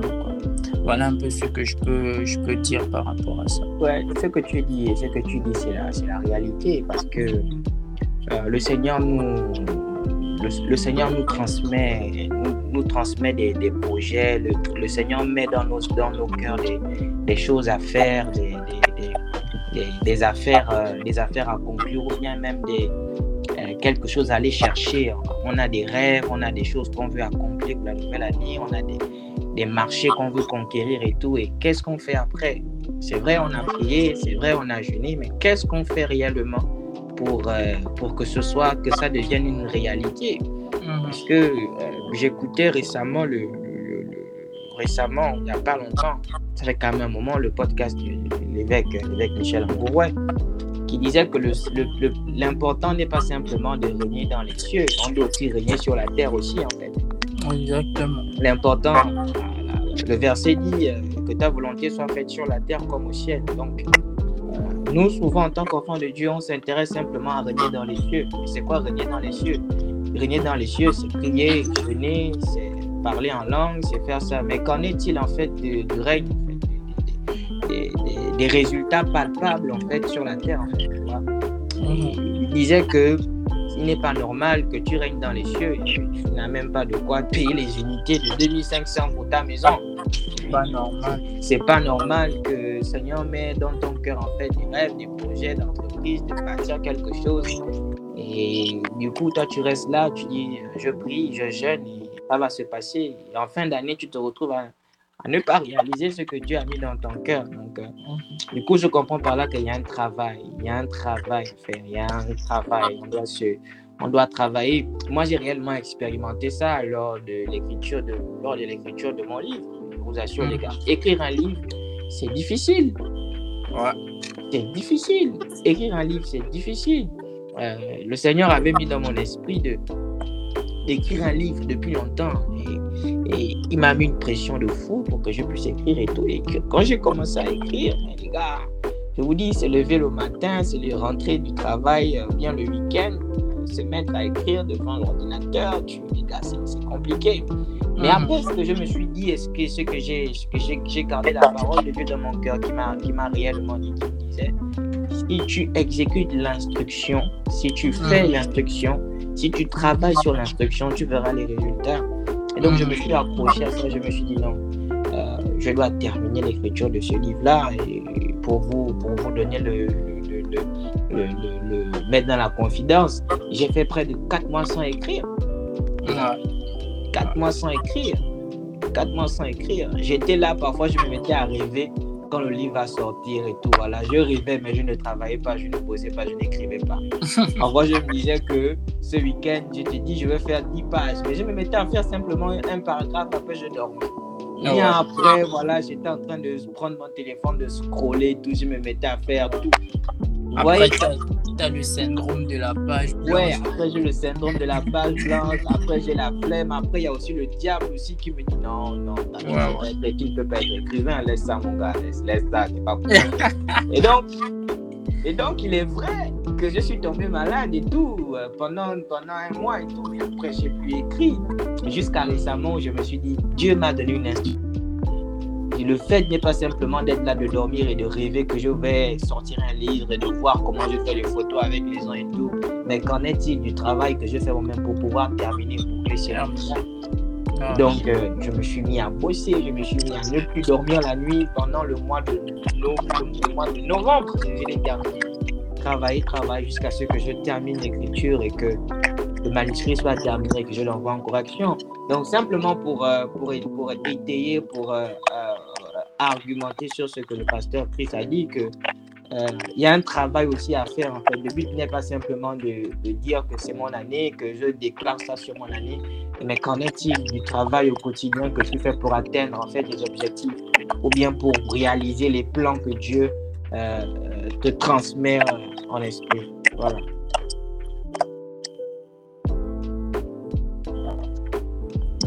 Je ne sais pas si quelqu'un veut, veut, veut- veut continuer ou bien quelqu'un veut. Je dirais que. Je ne sais pas si vous m'entendez. Tu t'entends? Je dirais. Je en fait. Je dirais que le, le, le fait de. Le fait de rentrer dans une année. En fait, c'est une grâce que Dieu nous donne d'avoir notre possession 365 autres choses. Alors- c'est- Allô, tu es là? Tu peux parler un peu plus fort, s'il te plaît? Est-ce que là, vous m'entendez bien? Oui, mais il y a un peu des petits bruits là. D'accord. Là, vous m'entendez bien Avec des petites difficultés, voilà. Ok. Comme des déconnecté, me reconnecter. Oui, oui, c'est d'abord de te déconnecter. Voilà. Donc, on doit réellement apprendre à, transpirer, en fait, parce que on prie beaucoup, mais on ne transpire pas, en fait. On doit transpirer. La Bible dit que l'homme, l'homme, l'homme, euh, euh, euh, excusez-moi, sera à la sueur de notre front. Voilà. Donc, on doit euh, apprendre à transpirer. C'est un aspect que hein, les enfants de Dieu, les chrétiens, en fait, ne veulent pas trop euh, se, donner, en fait, le fait de travailler, de transpirer pour vivre réellement les, promesses de Dieu. Euh, euh, d'abord avec moi? Exactement, exactement. Exactement, je partage tout à fait ce, point de vue. Voilà, je pense que le pasteur Gériel peut, peut continuer son propos. Je viendrai juste par la suite. D'accord, d'accord, d'accord. Oui, Gériel Euh, là, vous m'entendez bien? Oui, vas-y, vas-y. D'accord. Je disais que, en fait, avec tout ce qui a été dit, je crois que lorsque Dieu nous fait grâce de rentrer dans une nouvelle année telle que 2023, je crois que c'est le tout n'est pas de dire, euh, n'est pas de dire, euh, voilà, ouais, je rentre dans une nouvelle année, mais c'est déjà de comprendre que Dieu vient de nous accorder la grâce d'avoir 365 jours de plus. Mhm. Et euh, l'autre point à, à souligner, c'est que j'entends souvent les gens parler de l'évangile de prospérité. Et moi, je, dis, je suis de ceux qui pensent que l'évangile de prospérité n'existe pas. Mhm. Très sincèrement, crois que l'évangile de la prospérité n'existe pas. Parce que je crois que dans l'évangile de Jésus-Christ, il y a suffisamment de place pour la prospérité. Mhm. Donc, comme dit, s'il faut rentrer dans une nouvelle année, il faut être conscient que durant l'année, il y a des événements qui seront dépendants de notre volonté, face auxquels on va se, on va se trouver. Mhm. Imaginez-vous quelqu'un qui, qui se lève le matin qui, qui marche, qui sort de la maison sans objectif. Ok. D'accord? Imaginez-vous à quoi va ressembler sa journée. C'est-à-dire qu'il se retrouvera, il va se retrouver, durant sa journée, il pourra se retrouver, c'est-à-dire s'il est à Libreville, durant la journée, il pourra se retrouver en tout. On est d'accord? Mhm. Il pourra se retrouver à l'Enakiri, durant la même journée. Simplement parce que quand il sortait de chez lui, il n'avait pas d'objectif. Mhm. En fait, ce qu'il a fait, c'est qu'il n'a pas vécu une journée. En fait, il a subi la journée. Il a subi la journée. Mhm. Voilà. Je crois que nombreux sont ceux qui vont déclarer que la journée sera une bonne journée pour eux, l'année sera une bonne année pour eux, et tous les vœux, tous les vœux qu'on veut bien faire. Mais hein, au-delà de ça, il faut comprendre que si on n'a pas d'objectif, ça peut être difficile. Après, les objectifs, ce n'est qu'un pas. Les objectifs, c'est la chose que la majorité des gens font aujourd'hui. Les gens ont compris qu'il faut avoir des objectifs. J'ai entendu l'évêque dire que l'Empire babylonien, les gens avaient développé cette attitude, euh, cette pratique de faire des vœux en début d'année. Mais il y a une chose peut-être euh, qui, euh, qui n'est pas ressortie là dans le propos de l'évêque, c'est que connaissant les, gens de les hommes de l'Empire babylonien, lorsqu'ils faisaient des vœux par rapport à l'année Ils ont bâti. En fait, ils faisaient ces vœux-là certainement sur des hôtels, en bâtissant des hôtels, en tissant Mhm. des alliances avec des divinités. Mhm. Donc, je crois qu'on ne peut pas simplement émettre des vœux en se disant je suis enfant de Dieu et puis c'est bon, ça va aller. Mais il faut avoir une alliance avec Dieu. Au-delà du fait d'avoir cette, euh, cette relation de dire que ouais, je me lève le matin, je prie, voilà, je ma Bible. Non, quand je parle d'alliance, c'est vraiment aller au-delà de ce qu'on a, de ce que tout le monde a l'habitude de faire.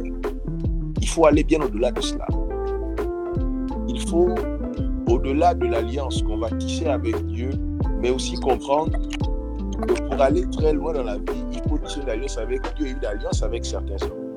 Mhm. Je le crois. Et le projet de Dieu pour nous, c'est que nous soyons prospères à tous égards. J'entends les gens dire que la prospérité, c'est avoir de l'argent, mais, il- mais ce n'est pas vrai, il n'en est rien. La vérité, c'est qu'être prospère, c'est posséder les six richesses. Mhm.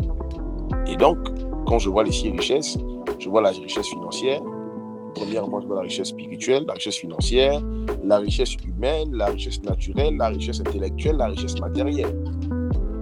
Donc, je crois que si nous voulons vivre une année pleine de, pleine de bonnes choses, il faudrait qu'on puisse déjà se focaliser sur le fait qu'on ne pourra pas réussir à, à expérimenter ou atteindre les objectifs qu'on s'est fixés si on n'a pas de nos côtés certaines ressources. Mhm. Ressources intellectuelles, ressources humaines et euh, ressources sur le plan spirituel aussi. C'est vrai que la ressource financière, elle est là, elle est, elle est, elle est vraiment nécessaire. Mais nous devons vraiment, au-delà de toutes les résolutions que nous avons eu à faire, réussir à payer le prix de nos résolutions. Euh, yes. Si on ne paie pas le prix de nos résolutions, nos résolutions resteront des résolutions. Mhm. Je crois qu'il y a des gens qui ne vont pas d'année en année, mais il y a des gens qui vont de résolution en résolution. Mhm. Et je crois qu'il faudrait qu'on évite de faire ça. L'Église est réputée pour être l'endroit où nous trouvons les personnes les plus paresseuses de la terre. Ouais. Pas parce que c'est ce qui doit, ce qui doit se faire, mais parce que les gens, dans leur compréhension du texte saint, se disent que le Saint-Esprit qu'ils ont reçu est largement suffisant. Oui, c'est ce qu'ils se disent en fait. Le Saint-Esprit est largement suffisant. Je n'ai plus besoin de. Je ne dois plus, je ne dois plus. Je, je, je, je crois, je crois, Pasteur Chris, que il faut suffisamment d'humilité pour comprendre que si en 2021, 2022, 2020, il y a des objectifs qu'on s'est fixés, ça n'a pas marché, il faut être suffisamment humble pour accepter, pour reconnaître qu'on a besoin d'être coaché. Mhm. On a besoin de rentrer en alliance avec des personnes plus, plus grandes que nous, des personnes plus expérimentées que nous dans certains domaines, pour nous permettre d'aller plus loin. Ce n'est pas un péché. Ouais. Ce n'est pas un péché. Les résolutions ne sont pas suffisantes. Et même le Saint-Esprit, dans toute sa puissance et dans tout son amour de tous les conseils qu'il nous donne, est censé, si on l'écoute bien, il va nous pousser très souvent à, à- à rentrer en contact avec certaines personnes. Oui. Je crois que tous les objectifs qui sont les nôtres ne pourront pas être atteints si on marche seul. Mhm. Je crois qu'il y a des gens qu'on devra rencontrer et on devra être suffisamment humble. Parce que ce qui nous manque aussi, c'est l'humilité. On ne Mhm. peut pas apprendre parce qu'on estime qu'on connaît tout. Et c'est une, erreur. C'est une erreur. C'est une erreur que, comme vous dites tout à l'heure, Pasteur Chris, il y a des gens qui, au départ, au début de l'année, prennent des résolutions, mais dans le temps, n'arrivent pas à aller au bout. Je crois que c'est parce qu'il y a un problème de persévérance, un problème de persistance. Il y a aussi lié au fait que nous cherchons à atteindre nos objectifs en nous focalisant sur nous-mêmes, rien que sur nous-mêmes. Ok. Super. Évêque? Je dis Amen. Amen à, à tout ce qui a été dit.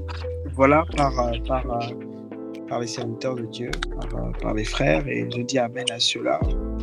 Je voudrais aussi euh, te, te- te- te féliciter aussi, homme de Dieu, pour l'écriture du livre. Alors, J'attends cela avec impatience. Ça peut même être euh, euh, le, le livre avec lequel je démarre 2023. Vraiment, gloire à Dieu. D'accord. Nous bénissons le Seigneur. Alors, je, je vais juste essayer d'apporter, euh, de, de renchérir ou d'apporter un autre élément par rapport à ce qui a déjà été dit par, par les hommes de Dieu. Je dirais aussi que lorsqu'on... euh, déjà, déjà, permettez-moi, euh, au propos de- du pasteur Gériel, de manière terre à terre, euh, je dirais, et ça c'est quelque chose, j'aurais aimé que l'on enseigne cela deux ou trois ans en arrière. Les frères et les sœurs en Christ, apprenons à mettre de l'argent de côté. Apprenons, comme les anglophones disent, to save money. C'est important. C'est vraiment important parce que même dans le service du Seigneur, je prends par exemple le cas de, vous, homme de Dieu, Emmanuel, le livre, pour le publier, etc., vous aurez besoin d'argent. Exactement.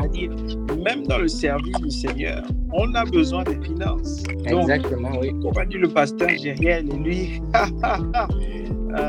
il n'y a pas d'évangile de prospérité, d'accord? Mais toutefois, les finances sont importantes. Je pense que Jésus, lorsqu'il s'apprêtait à partir, dira à ses apôtres, on a comme l'impression que c'est comme s'il voulait se contredire. Lorsqu'on lit euh, Marc, je crois le cinquième chapitre, il dira à ses apôtres que n'ayez avec vous rien, aucune bourse, aucune ceinture, rien. Allez-y, frappez la porte, là on vous recevra, etc. Mais on lit plus tard, que ce soit dans les derniers chapitres de Marc ou encore de Luc, lorsqu'il s'apprêtait à aller à, la croix, il dira aux apôtres, ayez à vos reins des bourses et des ceintures. Ça veut dire, ayez des finances. Pourquoi? Au début, il dit, n'ayez rien. Et par la suite, il leur demande d'avoir. Parce qu'à un certain moment, même dans le service, dans la vie courante, on a besoin d'argent. Et de l'argent, pour en avoir, il faut que nous puissions cultiver la notion de faire des économies. On n'est pas toujours obligé de boire le bissap après le culte, de manger les gâteaux.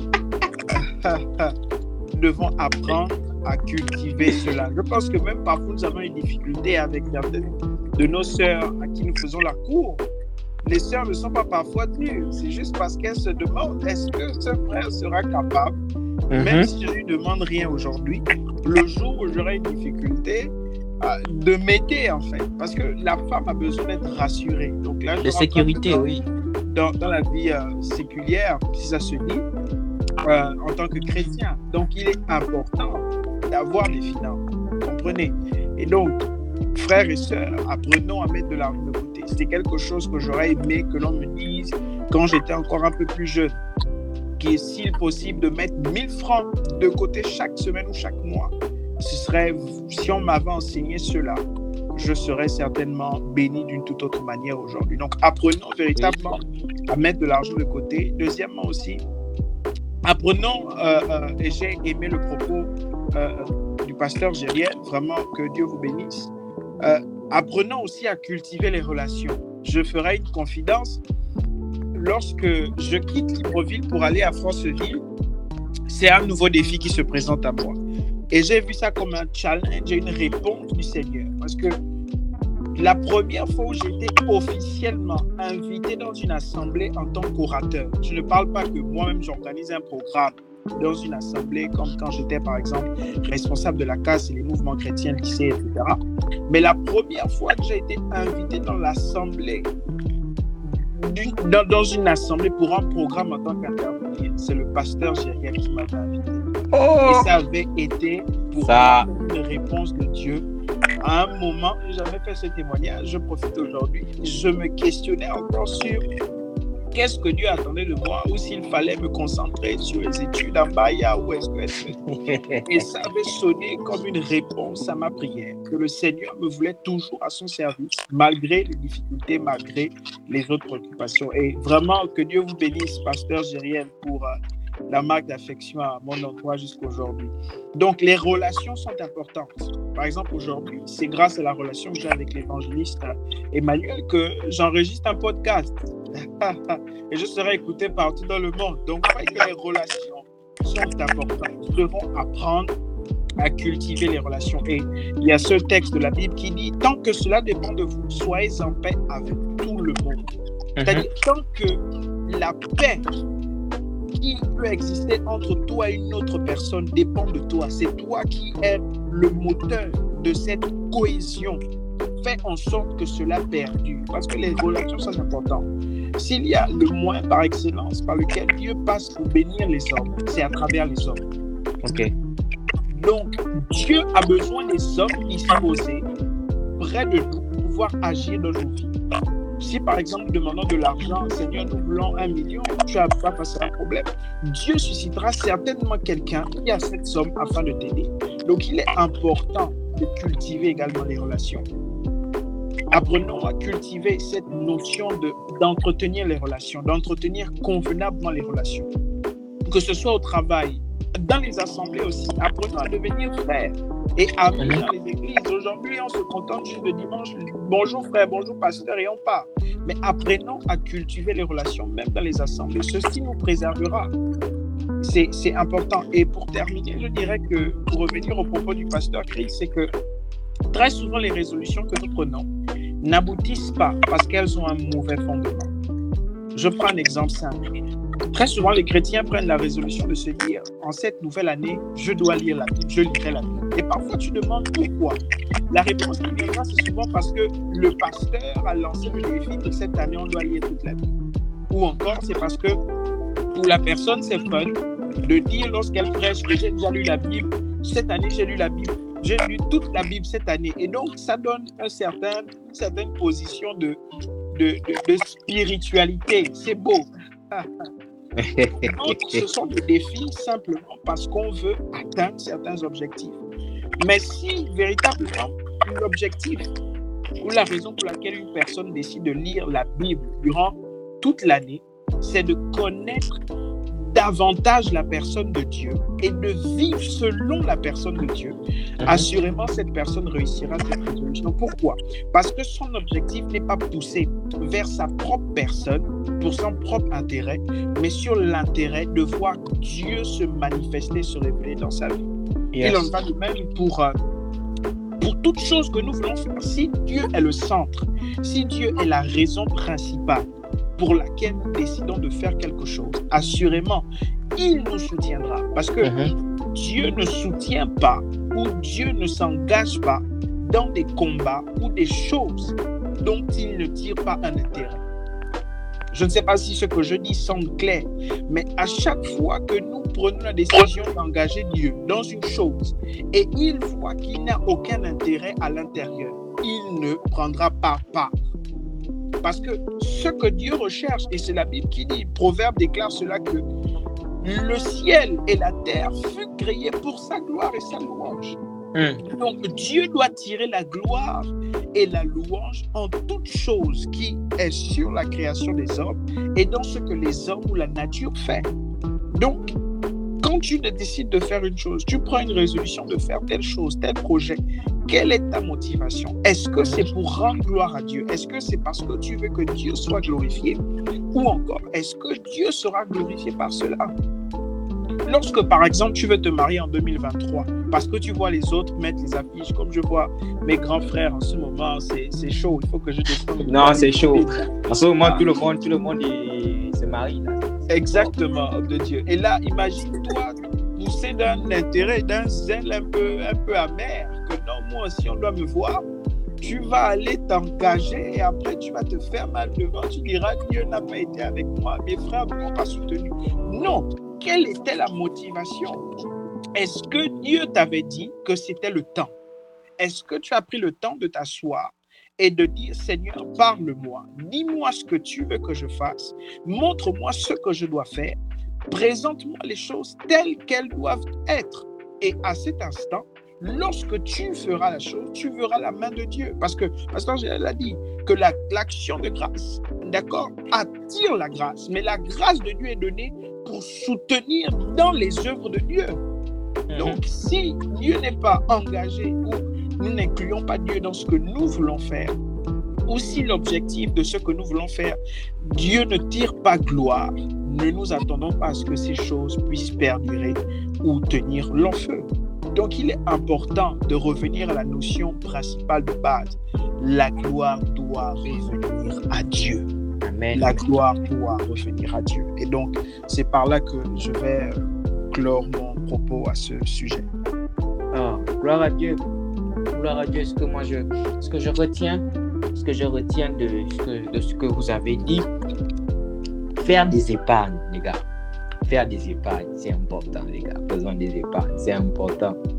Ensuite, entretenir les relations. Parce que Dieu, Dieu et moi, à un certain niveau, mais à un autre niveau, Dieu et moi, ce n'est plus suffisant. Il faut inclure aussi les autres. Voilà.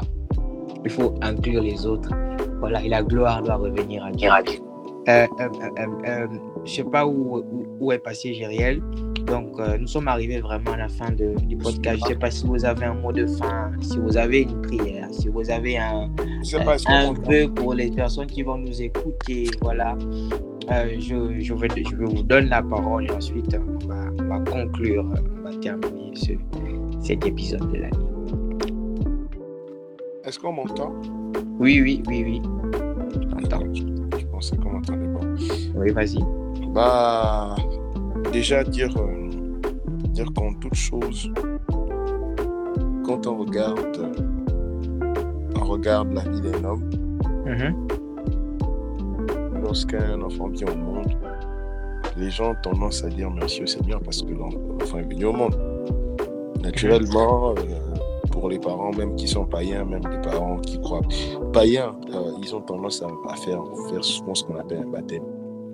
Et euh, quand, quand quelqu'un meurt, qu'il soit païen, qu'il soit chrétien, euh, vous n'entendrez jamais lors d'un malheur des chansons de Fali Poupa ou d'un quelconque artiste.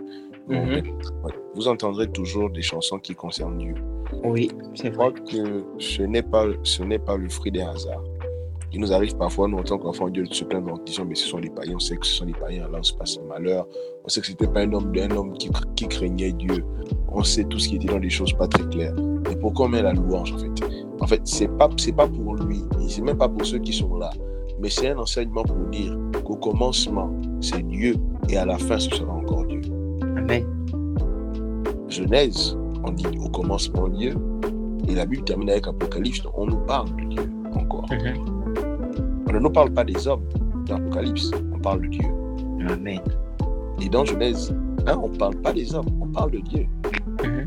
Je, je crois que on doit simplement reconnaître que, que ce soit en fin ou en début d'année, en fait, la fin annonce le début de quelque La fin Mhm. annonce le début de quelque chose. Et si, Mhm. si on ne termine pas avec Dieu, on ne pourra pas commencer avec lui. Amen. Ça, ça va être difficile. Ça va être très difficile. Et euh, je me dis, il y, a- il y a une question quand même, c'est pas en train de conclure, mais une question quand même que j'aimerais vous poser. Parce que c'est vrai, depuis tu nous poses des questions, mais j'aimerais vous poser la question. C'est très intéressant. Euh, j'ai- entendu le pasteur Chris qui n'est pas là, je ne sais pas pourquoi il n'est plus là. Mhm. Il a dit on, on a un problème, on prend des résolutions, mais à un moment donné, euh, on se décourage. J'aimerais dire, j'aimerais quand même poser la question. Vu, vu qu'on sait, on sait tous que durant l'année, il y a un décourager. où le découragement arrive. La Mhm. question, c'est est-ce que les gens sont préparés à réagir face au découragement? Parce que le Yes. découragement, c'est un ennemi qui est très souvent négligé. Mhm. Mais c'est un ennemi qu'on rencontre la plupart du temps dans tous les domaines de nos vies. Exactement. Même dans notre vie chrétienne, même dans le ministère. On a un temps où cet esprit-là, cet individu qu'on appelle le découragement, viendra, il va venir se pointer à la porte. Oui, c'est vrai. Ma question, 2023, quand le découragement viendra, Qu'est-ce par rapport aux résolutions qui sont les tiennes, qu'est-ce que tu feras? Ouais, Ça, c'est une question. C'est une question puissante que tu poses comme ça en fin de podcast. Je ne sais pas. Je ne sais pas où ça va nous amener. Euh, alors, c'est un point, c'est un point, c'est un point puissant que tu, que tu, que tu viens de, que tu viens de soulever comme ça. Et c'est vraiment une question, c'est vraiment quelque chose qu'on doit, sur laquelle on doit vraiment réfléchir. On doit vraiment s'asseoir et réfléchir. On sait tous que on a des résolutions, on sait tous qu'on a des choses qu'on veut faire pour, la nouvelle année, on sait tous qu'on a des désirs et tout. Et euh, la réalité, c'est aussi que le découragement aussi nous guette à tout moment, à tout, à, tout moment, à n'importe quel instant. Euh, il y a souvent un temps de motivation, un temps de discipline, même un temps où on se dit que voilà, on va faire ça, on fait ça pendant un moment donné, pendant une période, et après le découragement vient. Et souvent, il arrive souvent que pour la majeure partie des, des personnes, en fait, on se met à lâcher. Moi, ce que je peux dire par rapport à ça, c'est ça commence d'abord par un travail quotidien de préparation en ce qui concerne, euh, en ce qui concerne en fait, euh, lorsque le découragement va venir. Parce que je pense que le découragement surprend ceux qui, ceux qui ne sont pas préparés à ça, ou bien ceux qui ne pensent pas à ça, ou bien ceux qui ne réfléchissent pas à ça.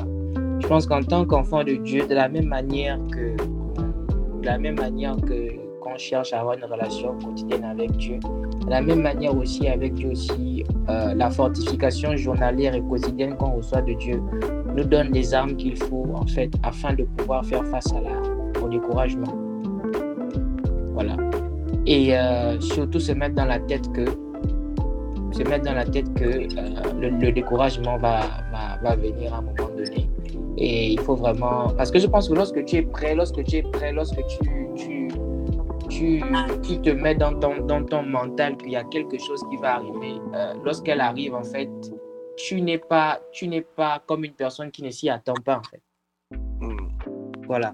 Donc, avoir dans sa tête, avoir dans son mental, reconnaître dans son esprit que euh, l'année est faite de. L'année n'est pas faite que de, que, de, que de moments où je serai dans la joie ou bien des moments où je vais avoir la force ou la pêche qu'il faut pour me lever chaque matin pour accomplir l'objectif que je me suis donné. Mais il y aura aussi des jours où tu vas te lever, tu n'auras envie, tu n'auras envie de rien faire. Tu seras démotivé, tu seras, tu seras, tu seras découragé. Voilà, ça, il faut déjà être réaliste que c'est comme ça que ça se passe. Voilà. C'est comme ça que ça se passe. Je pense que lorsque tu es prêt, lorsque tu es préparé à ça, lorsque dans ton mental tu es prêt pour ce type de moment-là, lorsqu'ils arrivent et tout, ils vont faire effet. Ils vont faire effet, mais tu ne vas pas en fait te laisser en fait. Euh, euh, tu ne vas pas en fait te laisser guider par ça. Tu ne vas pas rester dedans pendant longtemps. Parce que tu as un objectif à accomplir. Et je pense que Dieu, Dieu, Dieu va toujours faire ce qu'il faut afin de, afin de, de faire remonter en surface l'objectif qu'il t'a donné ou bien le projet que tu dois accomplir. Voilà. Et lorsque tu vas t'en rappeler, tu vas te souvenir de ça et tu vas te dire qu'il faut que je le fasse. le découragement, tu vas au fur et à mesure, étape par étape, tu vas, tu vas te défaire de ça. Moi, je pourrais te faire un témoignage. Il y a des jours où je ne voulais pas écrire, il y a des jours où je me suis découragé sérieusement. Mais c'est avec des petits efforts, des micros, des micro-efforts, des micro-efforts journaliers, journaliers, en écrivant une phrase, en me levant chaque matin, en me disant que je vais faire un peu, un peu. Au fur et à mesure du temps, au fur et à mesure du temps, la volonté et la persévérance de revenir. Voilà. Parce qu'il faut pas aussi se dire que lorsque le découragement va venir, euh, du jour au lendemain, je vais retrouver la force. Moi, je dis que c'est vrai comme ça peut aussi être vrai. Il faut faire des petits efforts au fur et à mesure, des petits efforts, des petits efforts, des petits efforts qui vont te conduire en fait à retrouver euh, la volonté, la force qu'il faut pour pouvoir mener ton, ton projet à, bien. Je ne sais pas si j'ai répondu comme à ta question. Oui, oui. Euh, je me tourne vers l'évêque. Alors, je dirais que euh, je vais faire simple.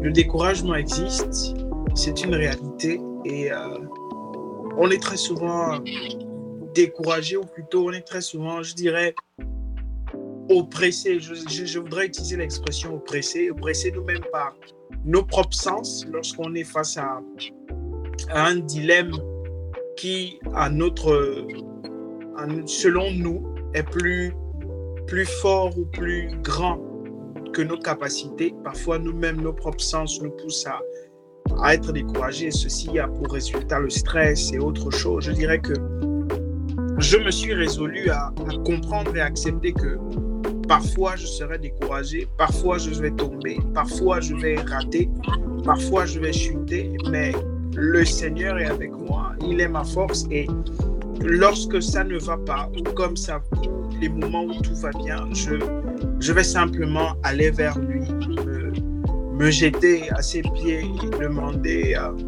sa force, sa paix, sa joie et surtout sa main pour m'aider à aller de l'avant. C'est ce que je peux dire. C'est comme ça que je m'efforce de vivre et voilà un peu la réponse à, à cette question. Ok. Alors, merci beaucoup, homme de Dieu. Merci beaucoup pour votre pour le temps que vous m'avez accordé. Euh, merci beaucoup euh, pour tout ce que vous avez eu à dire. Moi, j'espère et je crois que cela va aider quelqu'un qui va nous écouter. Voilà, c'est vrai que le podcast, cet épisode-là a pris beaucoup de temps et je pense que c'était nécessaire parce que c'est le dernier épisode de l'année. Donc, il y avait beaucoup de choses à se dire par rapport au, sujet. Et euh, pour les personnes qui nous écoutent, Euh, vraiment que le Seigneur vous guide dans ces derniers jours de 2022, que c'est lui aussi qui vous permette aussi de, d'entamer la nouvelle année euh, d'une manière assez, assez puissante et surtout les résolutions que les résolutions que vous allez vous donner et, tout ce que vous allez déclarer sur votre vie. Vraiment, nous vous encourageons vraiment à travailler aussi pour que cela puisse se réaliser. Parce que le plus important n'est pas simplement de demander à Dieu, le plus important, c'est Dieu veut aussi notre, notre travail, nos efforts pour accomplir euh, ses desseins sur la terre. Alors, homme de Dieu, je ne sais pas, je vais laisser euh, la parole au, pasteur Jériel. Euh, alors, pasteur. Oui, je suis là. On était en train de conclure. On était en train de conclure. Donc, je vais simplement donner la parole afin que tu puisses donner ton dernier mot et que tu puisses prier. Et on va terminer ce podcast. Alors, euh, comme mot de fin, euh, je voudrais encourager quelqu'un, encourager toutes ces, toutes ces personnes voilà, qui vont tomber sur ce podcast. Voilà, euh, encourager à rester fort à vraiment persévérer. Et euh, on, est, on, on, a, écouté, on a entendu beaucoup de choses aujourd'hui. Donc, le, le tout, c'est pas seulement d'entendre, mais de vraiment mettre en pratique et de veiller à, à obtenir des résultats. Parce que c'est ça le plus important.